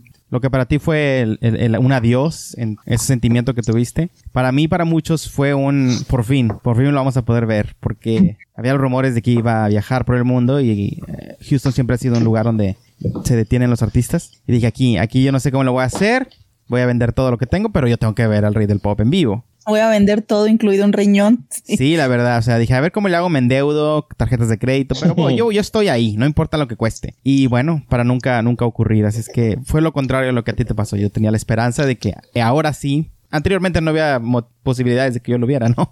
Yo no estaba ni en Houston, eh, estaba en México y allá, pues, en un pueblito donde nada pasa. Entonces, no, no había posibilidades. Y aquí iba, iba, a ser la, la posibilidad, pero no, no, no ocurrió tampoco. Es, es, cierto, es cierto, pero, pero piensa, piensa que tuviste la suerte de, Has tenido dos suertes que no ha tenido mucha gente. Has tenido la suerte de vivir en su misma época. Sí, lo agradezco. Y, y eso es algo que toda la gente que, que, ha nacido a partir del 26 de junio del 2009 no lo puede decir. Y es algo que es un honor de verdad que lo es, y sobre todo que has podido entender su mensaje. Entonces, el, que, el que te dediques en tus ratos libres a hacer este podcast, en el que, ¿no? en que dediquéis vuestro tiempo en Michael y, y entendáis quién era Michael es una de las mayores suertes que podemos tener y, y a lo mejor ahora suena frívolo y pero da igual haberlo conocido o no haberlo conocido. O sea, yo no soy mejor fan por haber estado con Michael que cualquiera que no lo haya estado. O sea, lo importante de todo este viaje es conocer su mensaje, es entender lo que decía y de alguna manera eso te hace estar con Michael. Si tú entiendes a Michael, te hace estar con Michael. O sea, no hay, no hay, da igual que no hayas compartido espacio físico o que no lo hayas visto con tus ojos. O sea, sé que, sé que a ti no te da igual, pero te prometo que, que es verdad, ¿eh? O sea, ahora estamos todos igual. Yo, yo no puedo ver a Michael, tú tampoco, nadie lo puede ver. Lo especial es el haber entendido su mensaje y tener una persona el que haya visto a Michael como es, de verdad, mm. y no como lo intentan dibujar. Por lo cual tenemos esa suerte y, eso nos lo vamos a tener, lo vamos a tener siempre. Marcos, ¿tú qué dirías que, que, es esta cuestión que hay en Michael que lo hace esta figura tan universal y que nos, nos cala así tan, tan profundo? Porque como dices, a ti te agarró en, en una etapa un poco más grande, igual estabas muy joven, pero porque muchos dicen es que si, si te improntas en la infancia, pues es más difícil que lo sueltes, ¿no? Porque se forma parte ya de, de tu de tu crecimiento. A lo mejor tú estabas un poco más grande, pero igual, ¿qué fue lo que hizo que para ti fuera algo tan duradero y tan fuerte? Michael, Michael Jackson tiene una cosa que no tiene nadie más en este planeta, que es que es único en su especie. No hay, no hay otro Michael Jackson y como no hay otra luna o como no hay otro sol. Entonces, cuando hay algo tan diferente como la luna, como el sol, como Michael Jackson, no puedes dejar de mirarlo, te hipnotiza. Eso es lo que le hace especial lo que hace especial a Michael es su es que es único, solo, solo hay uno de su especie, o sea, no hay, no hay dos, hay uno, no hay, no hay más. Entonces es, es, es un cosmos eh, muy raro de ver y creo que es fácil enamorarse de él. Solo hay que verlo y observarlo. Y, y, es verdad, dices, bueno, yo lo empecé a observar con 14, 15, 16 años y me enamoré de él. Pero si lo hubiera observado con 7 años me hubiera enamorado de él igual. Y creo que cualquier persona que, que tenga un corazón un poco más abierto y que, y que lo observe durante un rato se enamorará de él, por lo cual, no sé, es como ver una piedra preciosa.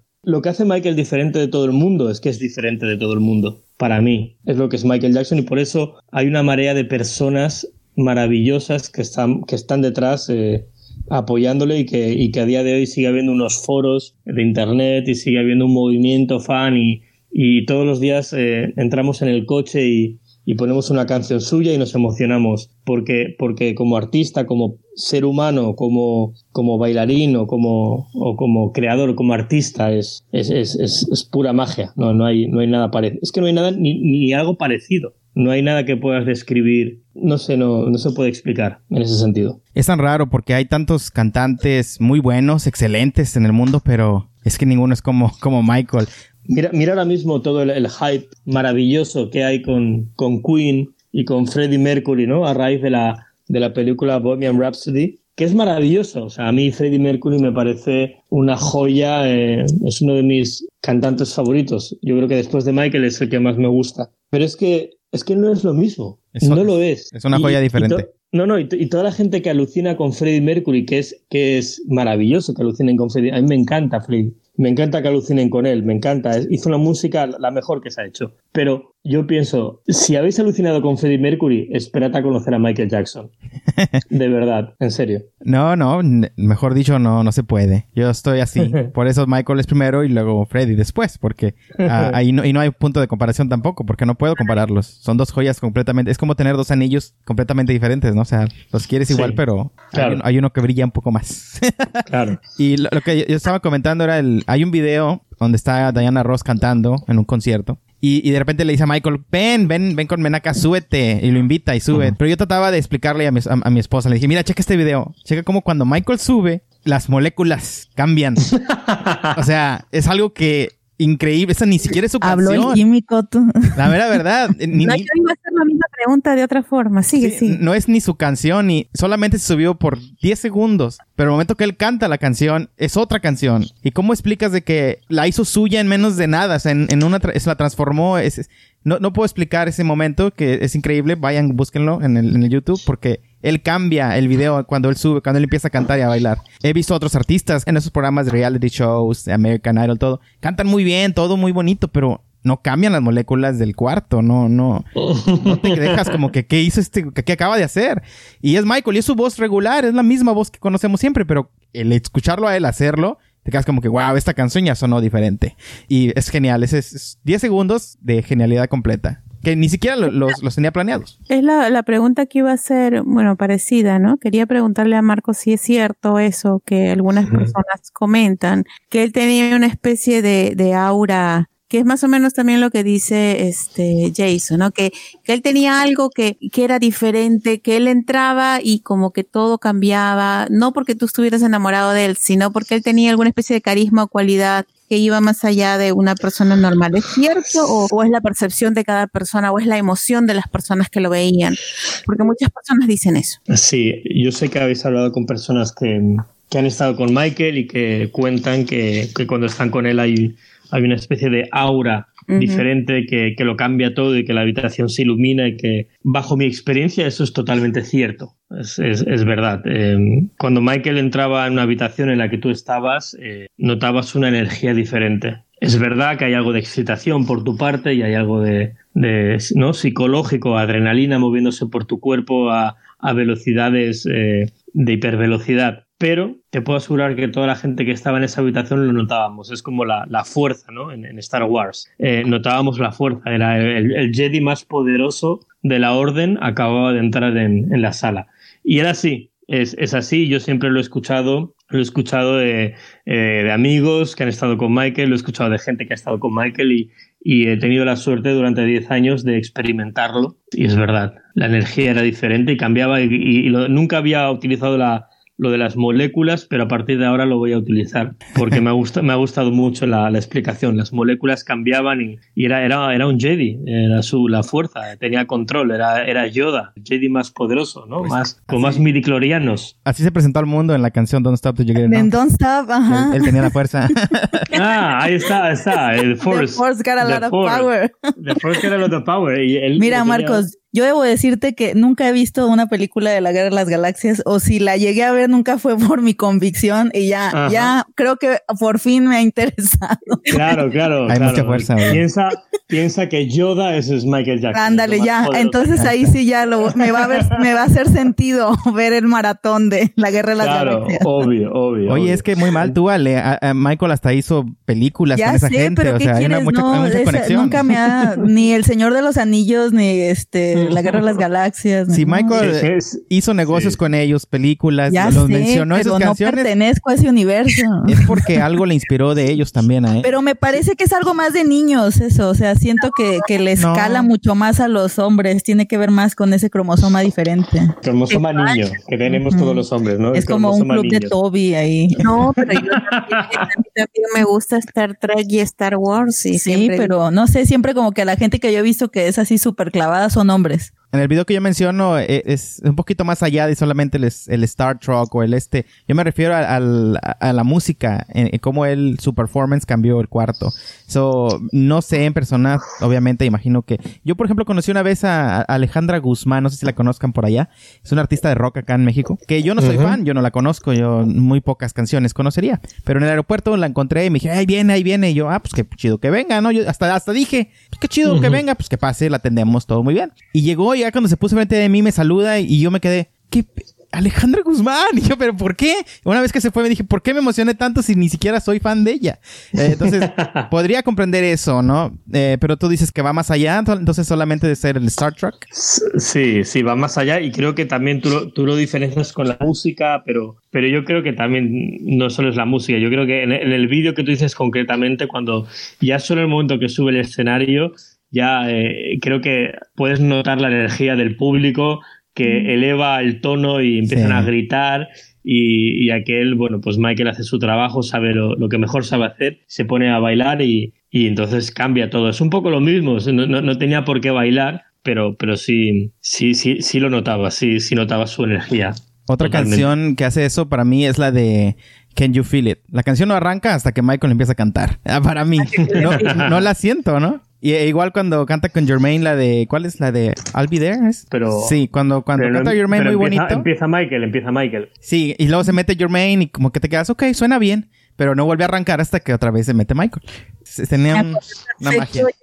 Oye, Marcos, y esta, esta cuestión de, me pareció interesante cómo a ti el, punto de inicio fue el, con el video de Ghost, ¿no? Y que tú tienes esta parte de, de cineasta, o sea, como que fue por ese lado que te atrapó, lo, obviamente lo visual fue más lo que te atrapó que lo auditivo.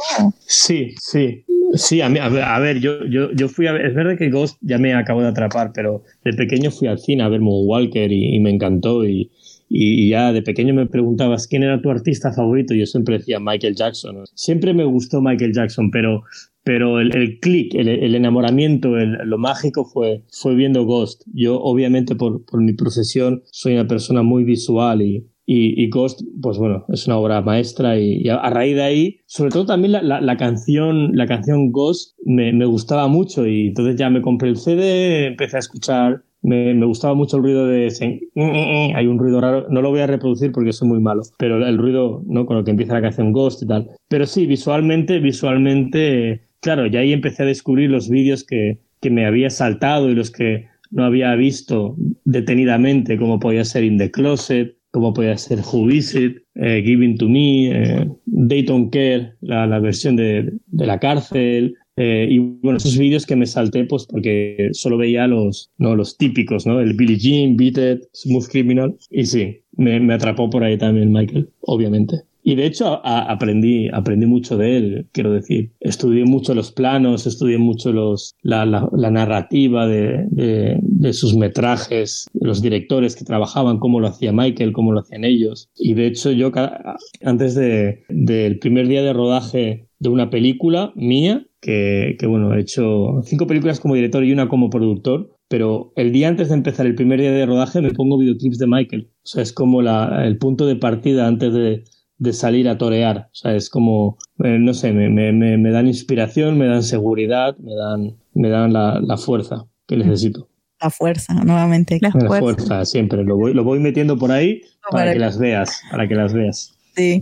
¿Cómo describirías tú el estilo de Michael? Tú hablando como cineasta. Sí, bueno, yo creo que Michael no tuvo un estilo de... Tiene videoclips de, de, de, o sea, short films, como los llamaba él, de, todos los estilos, ¿no? Y, y creo que, que, si hay una palabra que, que lo define es, es variedad. El, de pronto tenías un videoclip que lo hacía en el desierto de, de Baja California y de pronto tenías un, un, videoclip que lo hacía en una nave espacial en, en los estudios Universal. O sea, quiero decir, no, no, no había un estilo predeterminado. Lo que sí, bueno, obviamente la, la fotografía y la calidad de sus trabajos es, bueno, pues rodeándose de los mejores, como solía hacer, pues es siempre avanzado, ¿no? Era el pionero de visualmente, ¿no? Eh, a ver, no descubro nada que, que, cuando se estrenaba un videoclip de Michael era un, era un evento, ¿no? Porque qué había hecho esta vez. Y creo que, que, el hecho de que los videoclips de Michael a día de hoy eh, estén a la altura, pues eh, dice mucho de ello. No, no, no, no hay, muy pocos videoclips de Michael, o no sé si hay alguno que,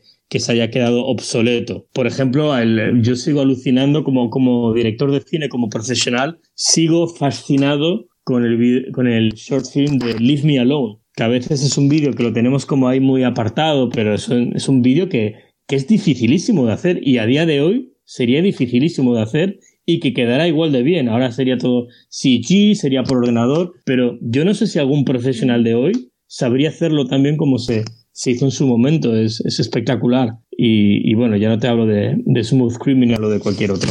No, para mí Scream, creo que no. No, no podría hacerlo. Obra, obras de arte no están y que están a la altura de cualquier vídeo de hoy en día y, y marcando tendencias, obviamente. Todos hemos visto el, el no, eh, a raíz de Scream empezaron a salir muchos vídeos con esa estética uh -huh. blanquecina en ¿no? Incluso creo que había un videoclip, no recuerdo el grupo, creo que era TLC. Uh -huh. Estaban TLC, como tan, sí. TLC, ¿verdad? Que estaban como uh en una nave también.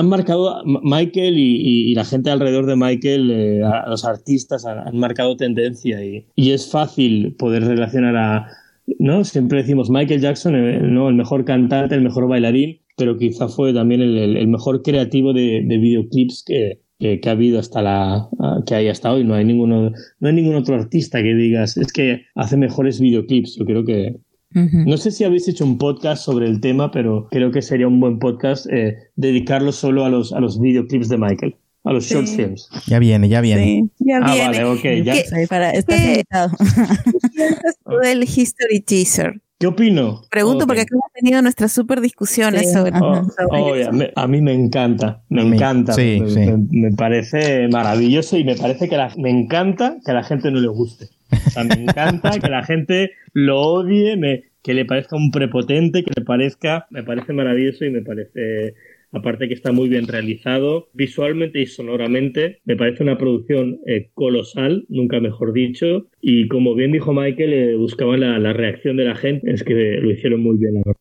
¿Tú piensas que desde la concepción ya se estaba pensado para causar esta, esta controversia o que eso simplemente fue ya una consecuencia de...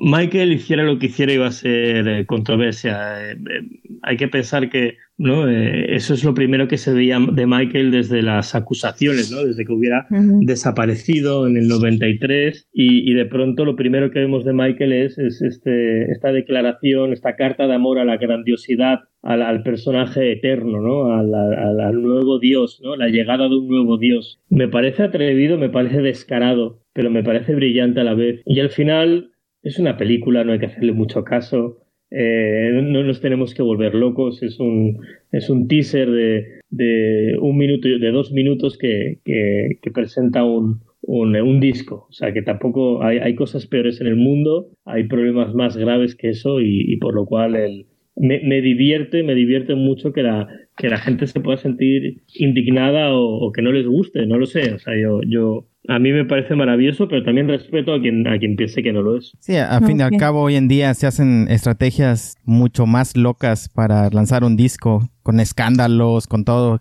y nadie dice nada, todos los toman como que ya normal. Entonces, Michael podría ser el pionero de hacer esos escándalos para promover un disco, tal vez.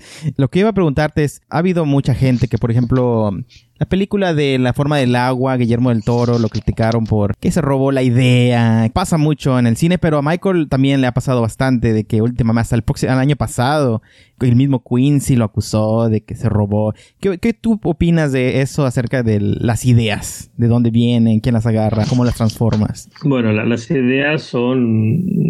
Michael siempre decía que le venían de, de un ser superior, ¿no? Y que eh, las ideas, yo no sé de dónde vienen, pero yo, yo he tenido ideas en mi carrera que, que las eh, me parecían muy originales y las he escrito y las he filmado y luego me he dado cuenta que había alguien que, que, había escrito lo mismo y que había filmado lo mismo 30 años antes. Por lo cual, no, no, porque, no porque haya algo parecido a lo tuyo significa que lo hayas copiado. Significa que a lo mejor habéis tenido la misma idea o una idea parecida con mucho tiempo de distancia. Igualmente creo que no, creo que no es una buena idea copiar ninguna idea porque al final ¿no? Tú quieres hacer tu parcela, tú quieres ser original y no te conviene pues, ser eh, igual a los demás. En cuanto a Michael, si hay una persona que no tiene necesidad de, copiar a nadie, creo que es Michael Jackson. ¿no? su, su, creatividad es innegable, su, la, su, su inteligencia emocional y su inteligencia artística supera eh, todo lo que habíamos conocido antes, por lo cual me parece absurdo insinuar que, que todo proviene de, de, otros lugares. Si realmente provienen de otros lugares, ¿por qué esos lugares no, no tuvieron el éxito que tuvieron Michael? ¿Por qué el que llega segundo tiene más éxito que el que llega primero? No sé, no puede ser que haya alguna canción eh, que haya hecho Michael que, que, se pueda parecer a otra, a otra canción o otro videoclip, pero no, no me imagino Michael sentado diciendo voy a hacer voy a copiar esta canción, voy a copiar esta melodía. No creo que sea él, no me suena a él. Por lo cual no, no hago mucho caso a todo este tema de plagios porque no, no me da esa sensación. Con respecto a ahorita que estás tocando el tema de la cinematografía, Marcos, esta historia frustrada que tuvo Michael en el, en el cine y que gracias al, al, libro de Tony en el cual tú también participaste de alguna manera, pues tenemos más recopilada ese, ese relato, ¿no? Pero ¿Tú crees que fue una cuestión así de muy mala suerte? O sea, que yo creo que a ti te hubiera encantado, ¿no? Que él hubiera podido tener más camino recorrido en la parte fílmica. Sí, bueno, tengo que aclarar que todo, todo lo que sea al respecto de este tema es por el libro de Tony, es por Tony, no, no.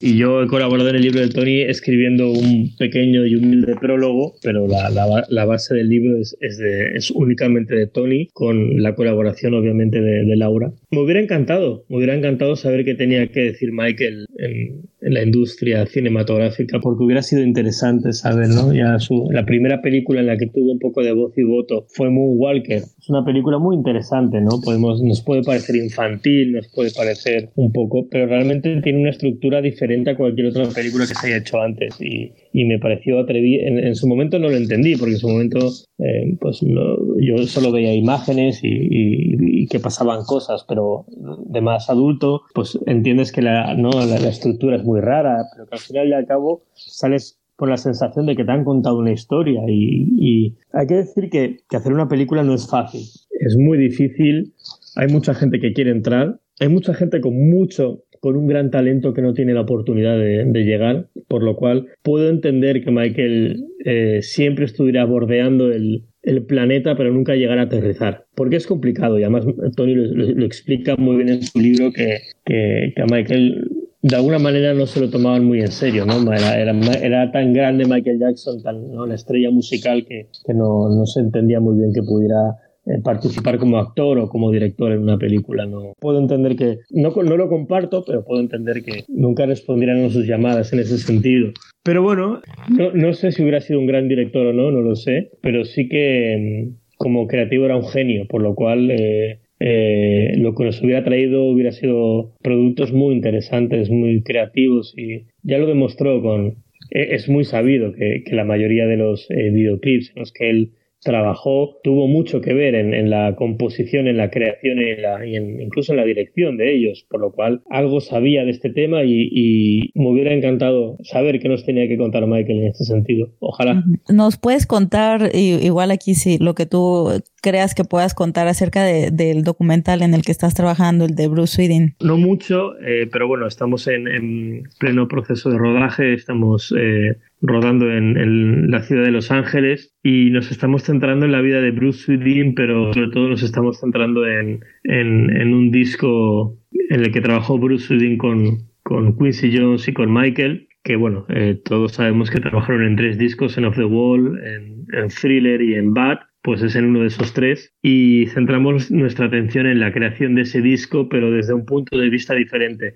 No, no se parece nada a lo que haya podido hacer o el tipo de documental que hace Spike Lee. Spike Lee. No sé si eso es bueno, no sé si eso es malo, pero los de Spike Lee son documentales quizás más técnicos, ¿no? que van de canción en canción y te van explicando un poco el tema, anécdotas. Esta historia es una historia más global, un poco más humana y sobre todo desde el punto de vista de Bruce Sweden, ¿no? Bruce Sweden, no olvidemos que fue el hombre que estuvo sentado y que lo vio todo. Lo vio y, y sobre todo lo escuchó todo. Entonces, eh, de alguna manera este hombre nos, nos, nos cuenta esa experiencia con, con ese disco y, y, la verdad es que yo estoy disfrutando mucho como, como director, como realizador, pero sobre todo lo estoy disfrutando como fan porque estoy, estoy conociendo a, toda esta gente que trabajó en, en, en, este disco y bueno, que yo he sido fan de ellos o soy fan de ellos y que escucho su música casi a diario y de pronto los tengo delante y me, y me explican cómo, cómo nacieron esas canciones y cómo nació ese proyecto. Es lo que os puedo contar, pero bueno, yo estoy seguro que intentaremos que para mediados de, de verano eh, podamos sacar el primer avance de, de la película y si todo va bien para finales de año eh, podremos ver la película. Qué ilusión. Sí, pues aquí, aquí vamos a estar compartiendo y esperando con ansias ver ese material. Por favor, porque estoy seguro que os va a encantar. Primero por, por, la temática y segundo porque también hay una pequeña, yo sé que hay una pequeña tranquilidad que la, que, la gente que está detrás de este documental eh, son fans de Michael. Entonces eh, estoy yo, pero también eh, está Tony, que sé que es un colaborador vuestro, también está Laura hemos hecho un pequeño equipo de, personas que, colaboran y es verdad que de alguna manera yo capitaneo el barco, pero eso no significa que, lo haga todo yo. Pero, esperamos tengo muchísimas ganas de poder enseñaros el, el material. Ya tenemos bastante grabado, pero, pero en breve ya podemos eh, mostrar algo más. En varios episodios hemos comentado cómo se tiene que hacer algo sobre Bruce antes que se nos vaya, porque no se puede negar que ella es una persona mayor y realmente de él se ha hablado tan poco, ¿no? Yo creo que, que este documental es, es imprescindible, es necesario. Pues ya, ya está hecho. Tus deseos son órdenes para mí. Ándale. sí, sí, el de Quincy nos, nos gustó mucho y lo, lo hemos comentado. Y, o sea, Bruce es, una figura que indudablemente también merece eh, ese tipo de, de registro. totalmente. Y no quería ver el documental de Quincy porque no me quería influenciar, pero hace poco ya no aguanté más y, lo, y lo, vi. Y digamos que, bueno, es, eh, es, parecido, aunque, aunque, bueno, la narrativa será diferente. Pero bueno, es, por el estilo y, y esperamos que, que, os guste porque también está Quincy en, en el documental. También lo, lo vais a poder ver y escuchar lo entrevistamos y, y, también muchísima gente que, que, os interesará saber su opinión sobre... Es, un, es un disco totalmente musical, no entramos en la vida personal de, de, Michael, pero sí entramos en, en profundidad en, en, su música y en, desde el punto de vista de Bruce, el hombre que todo lo grabó. ¿Y va a estar en, en Netflix, Marcos, o cómo va a ser su distribución? Es, es, es, pronto, es pronto para saberlo. Mi última película documental, eh, Netflix la, la, distribuyó a nivel mundial. Espero que, que, Netflix haga, haga lo mismo. Y si no es Netflix, será Amazon. HBO ya no, ya no vamos a llamar a la puerta de HBO, pero vamos, a decir, eh, si es Amazon o Netflix, mejor yo creo que alguna de estas dos será. Pues estaremos contando los, los días para poder este verlo y pues cuenta con lo que nosotros aquí podamos ayudar para la difusión y para compartir ese trabajo porque sí, nos encanta todo lo que sea apoyar en el sentido, contribuir al legado y llevar al lugar en donde debe de estar el legado de Michael, que es ese y no el de los cochinos periódicos que ni para las pipís y las popos de los perros son dignos. Entonces, sí, todo lo que sea, por eso nos encanta aquí tener gente como tú, como Tony, como los otros autores, otras personas que hemos tenido que desde, cada quien desde su frente, aporta ese granito a, la historia que ahora se cuenta. Como bien dijiste, después del 26 de junio del 2009 es una situación muy diferente y ahora nos toca, tenemos la batuta nosotros de alguna forma y, nosotros ahora somos quienes estamos haciendo la contribución. Así que es maravilloso que cada vez se sumen más personas desde su muy particular trinchera. Nos va a encantar eso y nos va a dar mucho gusto que, que sea poderlo ver. Y ya pues igual estaremos comentando y nos encantaría tener otra vez. Obviamente estaré aquí y sobre todo como ustedes, ustedes también están haciendo eso, ¿no? Eh, cada uno utiliza sus armas. Yo, no sabría hacer un podcast y vosotros lo sabéis hacer muy bien, por lo cual cada uno lo que tenga en sus manos para, para, seguir con el legado. Así es. Y Marcos, la pregunta que siempre hacemos, ¿tu disco favorito? Dangerous. Ah, mira, eres dangerous como yo. ¿Por qué? Bueno, es, más difícil esa pregunta. No sé, porque eh, me gusta la agresividad de, Michael en esas canciones, me gusta eh, el, nuevo tono, ¿no? Veremos de Bat y, es, el, es el nacimiento del Michael Jackson que, que conocimos hasta sus últimos días, ¿no? Es la, esa versión de, del Michael Jackson, ya, no duro, porque en Bad ya había tenido momentos duros, pero aquí es que, es que era agresivo, ¿no? Y, sus letras y sus melodías y sus sonidos, esos sonidos en, en, cajas metálicas, cristales rotos, coches, todo eso, esa mezcla me, me encanta y, y, luego aparte tiene obras maestras como Kill the World, que yo sé que es una canción que, que está muy trillada y que mucha gente ya no la soporta, pero bueno, ahí está y, y está Keep the Faith y Gone Too Soon dentro de todo ese cajón de no sonoro, agresivo y, y brutal, ¿no? Que, que, es Dangerous, ¿no? Y además ya no solo música, sino como aspecto, ¿no? La, la portada del disco me encanta, eh, eh, la locura, ¿no? De, ese disco, los, los eh, short films que tiene son maravillosos. No sé, también podría decirlo de Bat y también podría decirlo de, de History, pero y de Thriller también, pero me preguntas por uno, si me tuviera que ir un año a una isla desierta y solo me pudiera llevar un CD, Sería el, y un Discman, por supuesto, con pilas, sería, Dangerous. Ok, y tú, este, a lo mejor que no esté en Dangerous o a lo mejor sí esté en Dangerous, pero ¿cuál dirías que es o tu canción favorita o dime un... Smooth Criminal. A mí, a mí me gusta mucho el Michael agresivo, el Michael. Perdonad, ¿eh? ¿Qué está diciendo? No está diciendo nada. no, no, sí, sí, no. ¿Qué dices en esos sonidos, no? No, Smooth Criminal, me, encanta. Eh, Smooth Criminal, eh, Who Is It, eh, Liberian Girl, Tabloid Junkie. Va por ahí, va por ahí. Ok. ¿Y videoclip favorito sería también Smooth? Sí, eso es fácil, eso es indudable y, sé que soy muy sé, que soy muy barato y que no digo nada original, pero pero Smooth Criminal es, vamos, es maravilloso. Ok.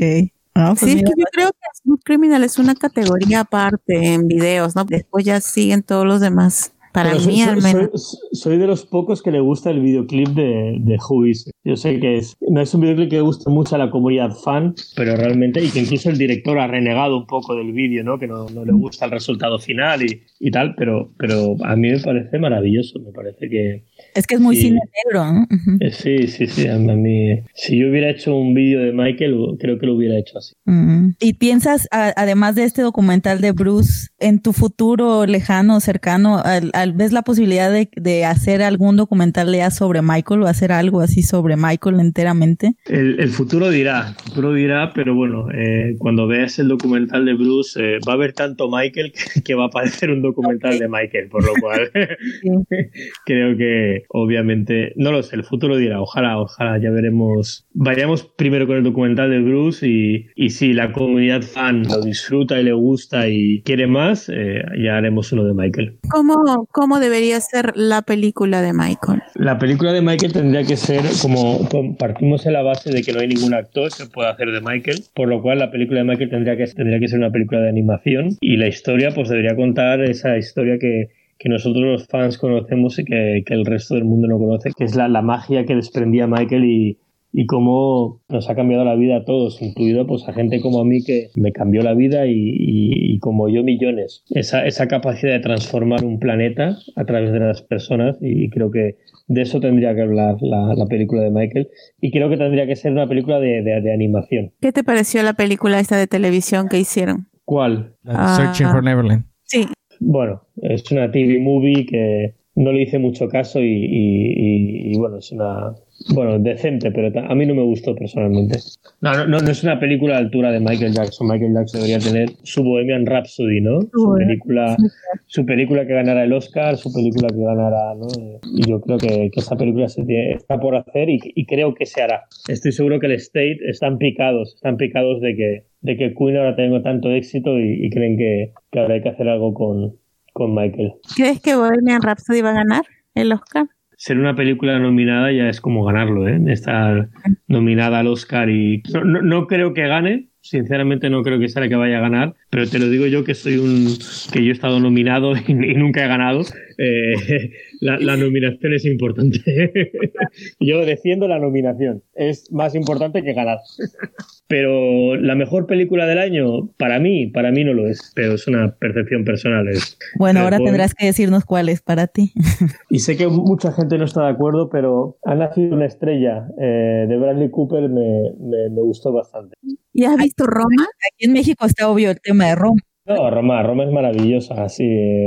Roma ganó en el Goya hace nada mejor película extranjera aquí en, en España, en los Goya. Y es una película, pues es diferente, pues porque al final está contando una historia más. Cuarón tiene una magia que, que atraviesa las pantallas y, y, a mí me, es una película que me ha fascinado, la verdad. Estoy bastante, bastante contento con... Y bueno, es, es una candidata segura a, los Oscars. Yo, yo la he votado. Nosotros los, los académicos eh, de España podemos votar a mejor película extranjera y es a la que he votado yo. Ah, pues mira, ya... Y, ya y, en, teoría, en teoría no podría decirlo, pero Ajá, bueno, pero bueno, no, dicho. no pasa nada.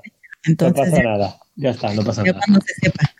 sí. Eh, yo creo que de todo, yo creo que todo el mundo ha votado a Roma. ¿eh? Sí. Al final México ha tomado los Oscars, ¿eh? ya lleva varios años eh, haciéndose Sí. dueña de, de los premios más importantes, ¿no? Es, Es tenéis fuerte. ahí una, una cantera cinematográfica muy importante en, en México, claro. Jason aquí es el que luego está muy, muy metido también en esos temas, ¿verdad, Jason? Sí, claro, pues eh, igual, igual que Sandra, todos, nosotros tres, de hecho, eh, estudiamos to- esto, pues por eso ese tema nos, nos apasiona el cine. Sí. Ja- Jason, Jason eh, votó a Trump.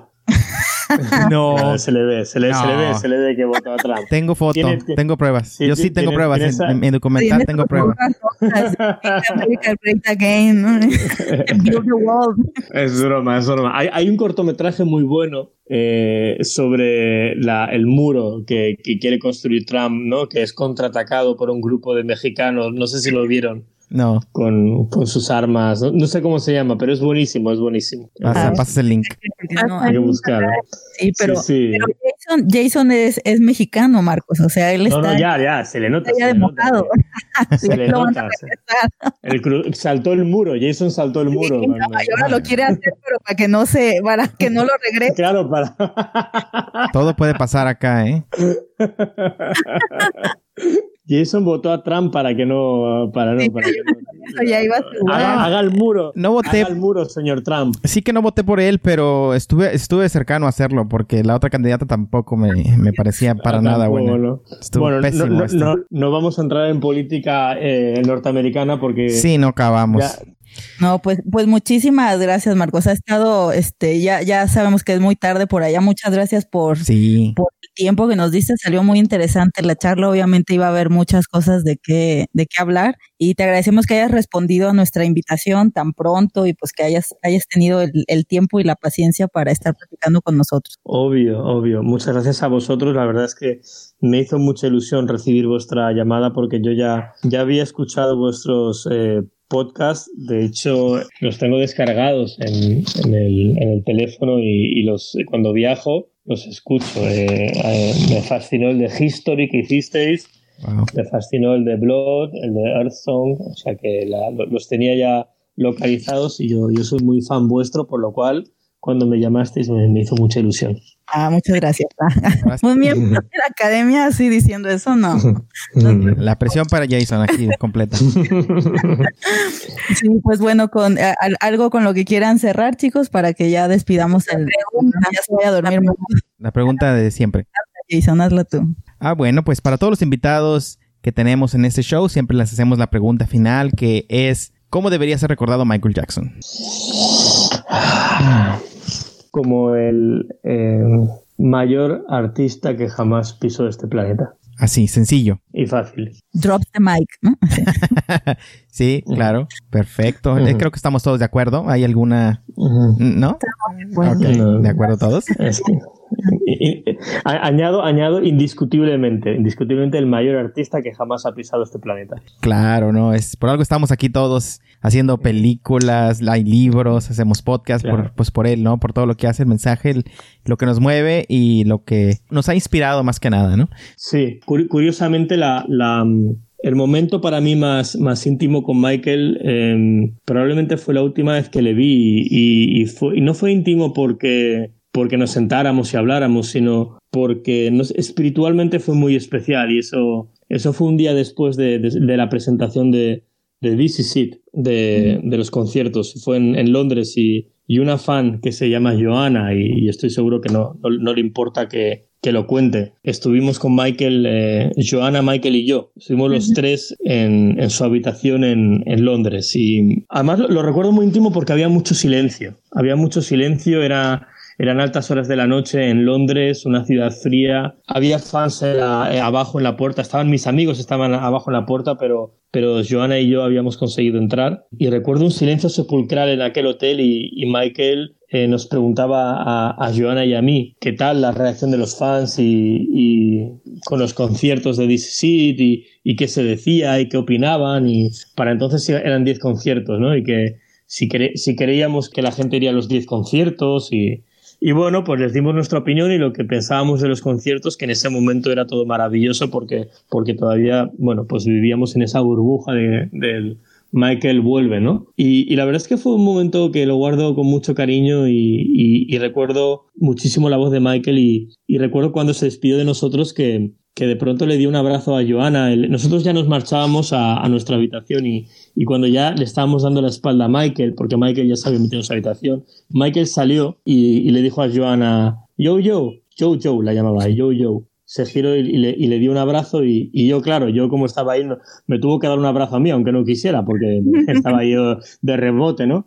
Y me dio otro a mí y, y, yo no sé por qué supe en ese momento que era la última vez que, que lo veía, pero no, no porque le fuera a pasar nada a él, o, ni siquiera que me fuera a pasar nada a mí, sino porque ya habían pasado 10 años y, y, yo había tenido muchísima suerte y sabía que, que, mi suerte en algún momento se tenía que acabar y que ahora él volvía a los conciertos y que, y que bueno, pues que toda esas, esa relación superficial, pero relación al fin y al cabo que habíamos tenido terminaba ahí. Yo estaba seguro, no sé por qué, y lo noté, lo sentí y pensé, quédate con este momento porque, porque esto se acaba aquí. Y en un momento dado, él, él, cuando se fue, se metió en la habitación, eh, nos dijo, Good night, I love you. Y en ese momento, si, si tenemos una grabadora en, en el cerebro, ese momento mi grabadora se puso a grabar. Y con el Good night, I love you. Y recuerdo estar yendo a la habitación y, y le decía a Joana, Joana, es, es la última vez que veo a Michael. Y me decía, que no, hombre, que no, ¿cómo? Pero si, si ¿qué dices? Hombre, eso no es así. Y yo, sí, sí, sí, iré, o sea, al menos es la última vez que, que hablo con Michael, porque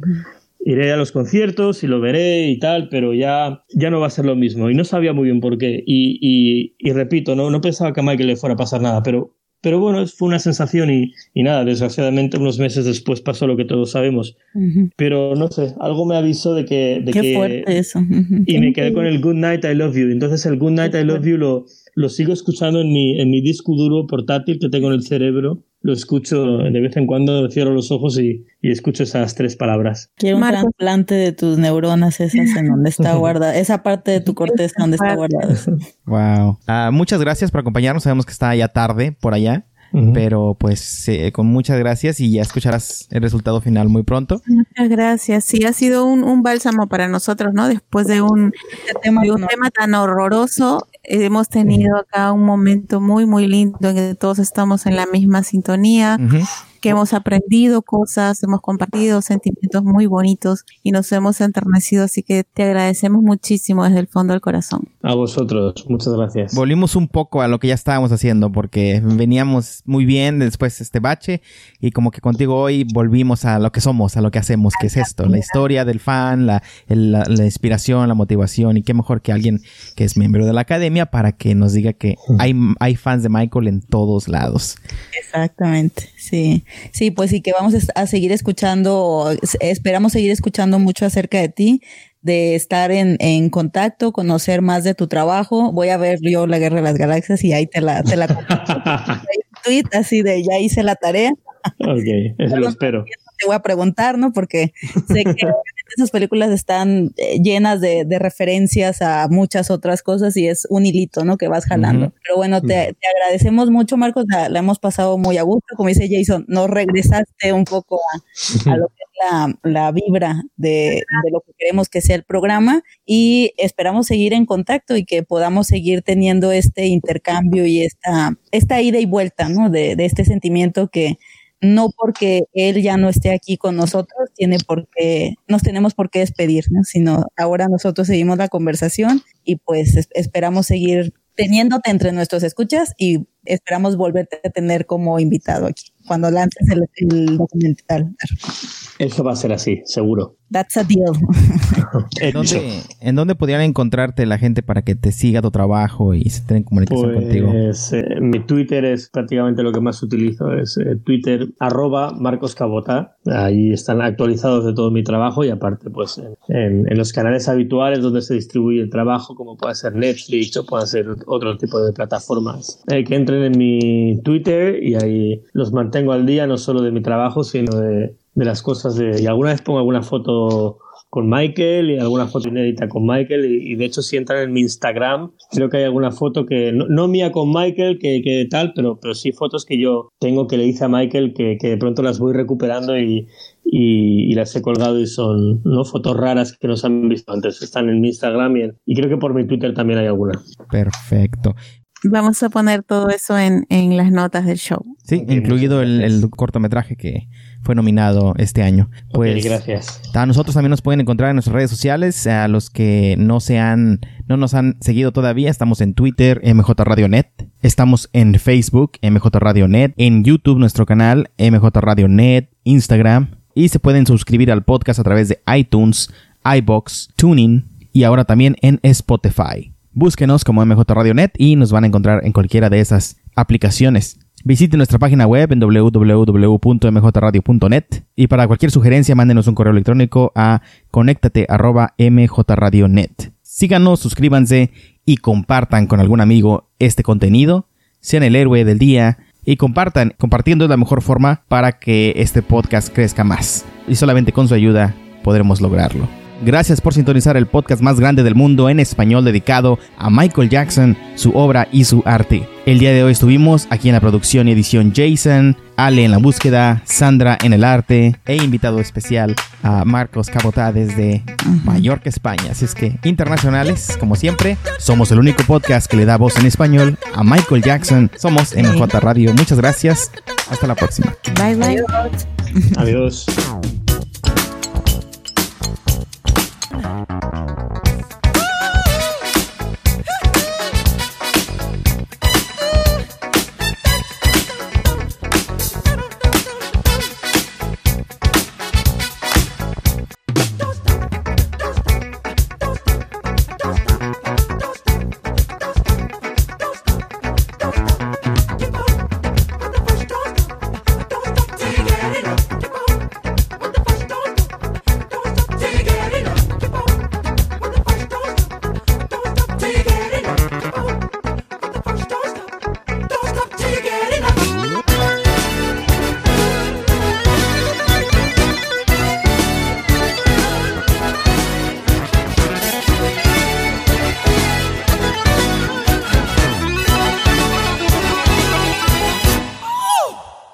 Bienvenido, bienvenido. Hola, ¿qué tal? ¿Cómo están? Bienvenido a MJ Radio en la, a la preproducción de MJ, Radio.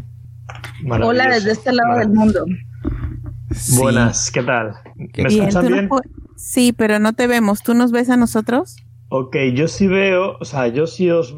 Realmente yo lo estoy viendo, pero, pero si creen, pongo la cámara, pero... A ver.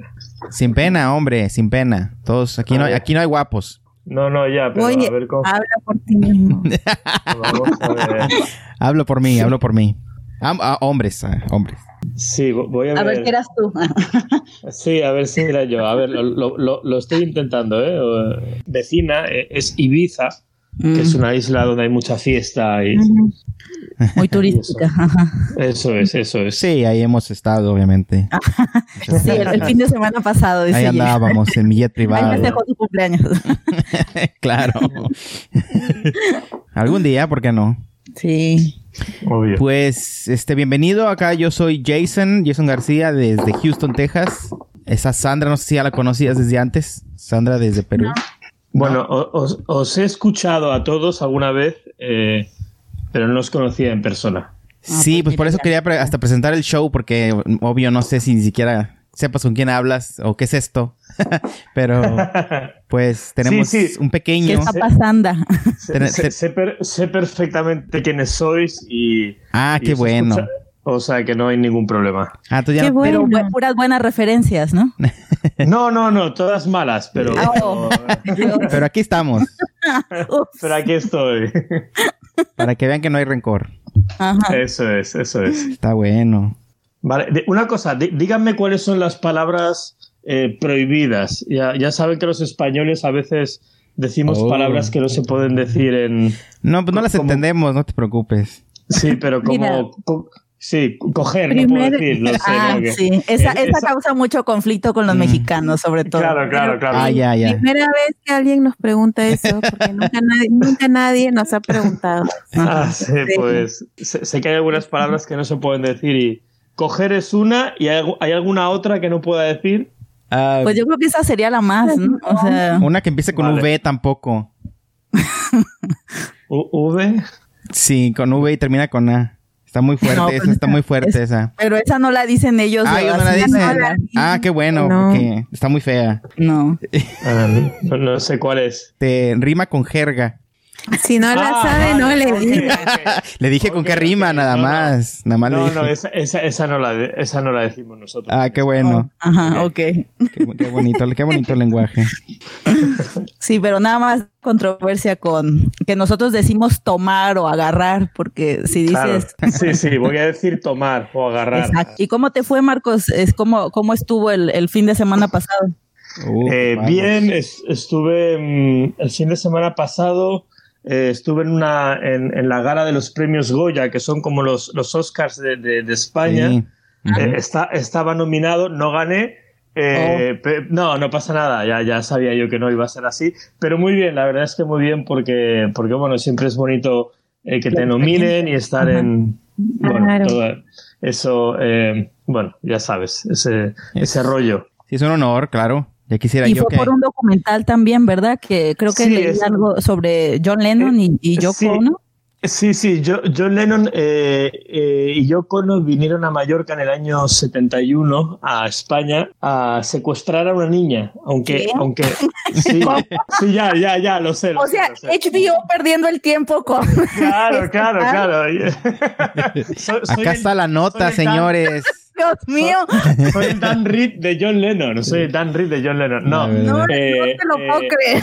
No, pero, pero, pero es, es ok. O sea, aunque parezca, el titular parezca muy fuerte, realmente la historia tiene un sentido. Y si, si, si buscan, la, la, el cortometraje está en, está en internet. Si buscan Yo lo vi. Kyoko documental lo pueden ver y sí lo hemos visto. Ah, ¿lo, viste, sí. Ah, ya lo vi, sí, Ok, bueno, pues está genial, está muy bien. Gracias. Fuertes declaraciones. Sí, sí, sí. sí, pero no nos dieron chance de ver los otros para ver, para votar, todo esto. ah, claro, nada más, dimos, el tuyo, así que por lo tanto, para nosotros tú eres el ganador. ¡Vamos! nada más vimos uno. nada más vimos uno, ¿eh?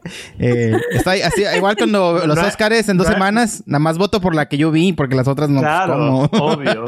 Claro, claro. Como nunca llegan a tiempo acá las películas, ¿no? Cuando es el Oscar. Qué horror, es lo peor. Claro, claro. Yo nada más quiero que gane Bohemian Rhapsody ya, porque es la única, que, vimos. Roma. No sé por qué no tienen categoría de podcast y ahí deberíamos estar nosotros. ahí ganamos. en, algún, en algún futuro, Jason. Ya, que, ya, que, estás con, en conecte con ellos, ahí te encargamos que les, les avises que hagan una nueva categoría. Sí, la mejor podcast. Tenemos muchos españoles en este show, o sea, mejor podemos podcast calificar. de Michael Jackson en español y ya ahí, mira, seguro. Nada más hay uno. En verdad tenemos muchos españoles en este show, ¿verdad? Sí, este show podría ser coproducción española también, porque podríamos estar nominados a los Arieles, a los Goyas y a los Oscars fácil. ok. Estamos en todos lados. ¿Qué tiene en Perú? ¿Qué, hay en Perú? ¿Qué hay en Perú? Nada. ¿No hay, no hay premios? Ah, bueno. Yo hablaré con la Academia de Cine para que... Sí, por favor. Nominen ya de alguna vez, por fin. Nada más, dime una cosa, Marcos, ¿cómo se pronuncia tu apellido? ¿Cabotá? ¿Es acento en la A? Perfecto, ¿cómo lo has hecho? Muy bien, no, no la voy a regar porque. Cabotá, pero no, no, no, es muy, muy marcado el acento en esa A, ¿no? No, cabotá. Cabotá, muy así, muy ligero. Sí, es que es aguda, Jason, y se acentúa porque termina en NS o vocal, o nada más es tónico el acento. Órale. Espérame, pensé que eras nada más de estadística. ¿Qué te pasa? ¿Cómo? A ver, repíteme eso, dile a él, porque a lo mejor él no sabía eso. ¿Tu perrito es un schnauzer, Marcos, o qué es? Vi que pusiste es, una foto. Es un schnauzer, es un schnauzer. Yo las dos que tengo aquí ahorita ya se durmieron porque como tocó baño y todo ya llegaron. Ah, ah sí.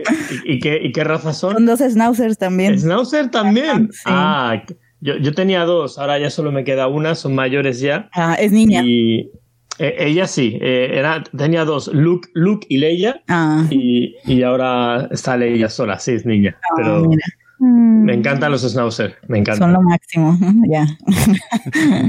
yo tengo aquí Sara y Camila, se llaman. Y les, les hicieron el corte del schnauzer. El corte, Pero a ver si las alcanzas a ver. A ver. ¡Ay, qué, ay, ay, ay, qué monas son! Me encantan. Schnauzers, Schnauzers Rules, ¿no? Eh, totalmente. Pues muy bien, Jason, cuando quieras. Le doy, ok. 3, 2, 1, al aire. Hola, hola. Perdón, hay una. Como si te diera gusto, Sandra.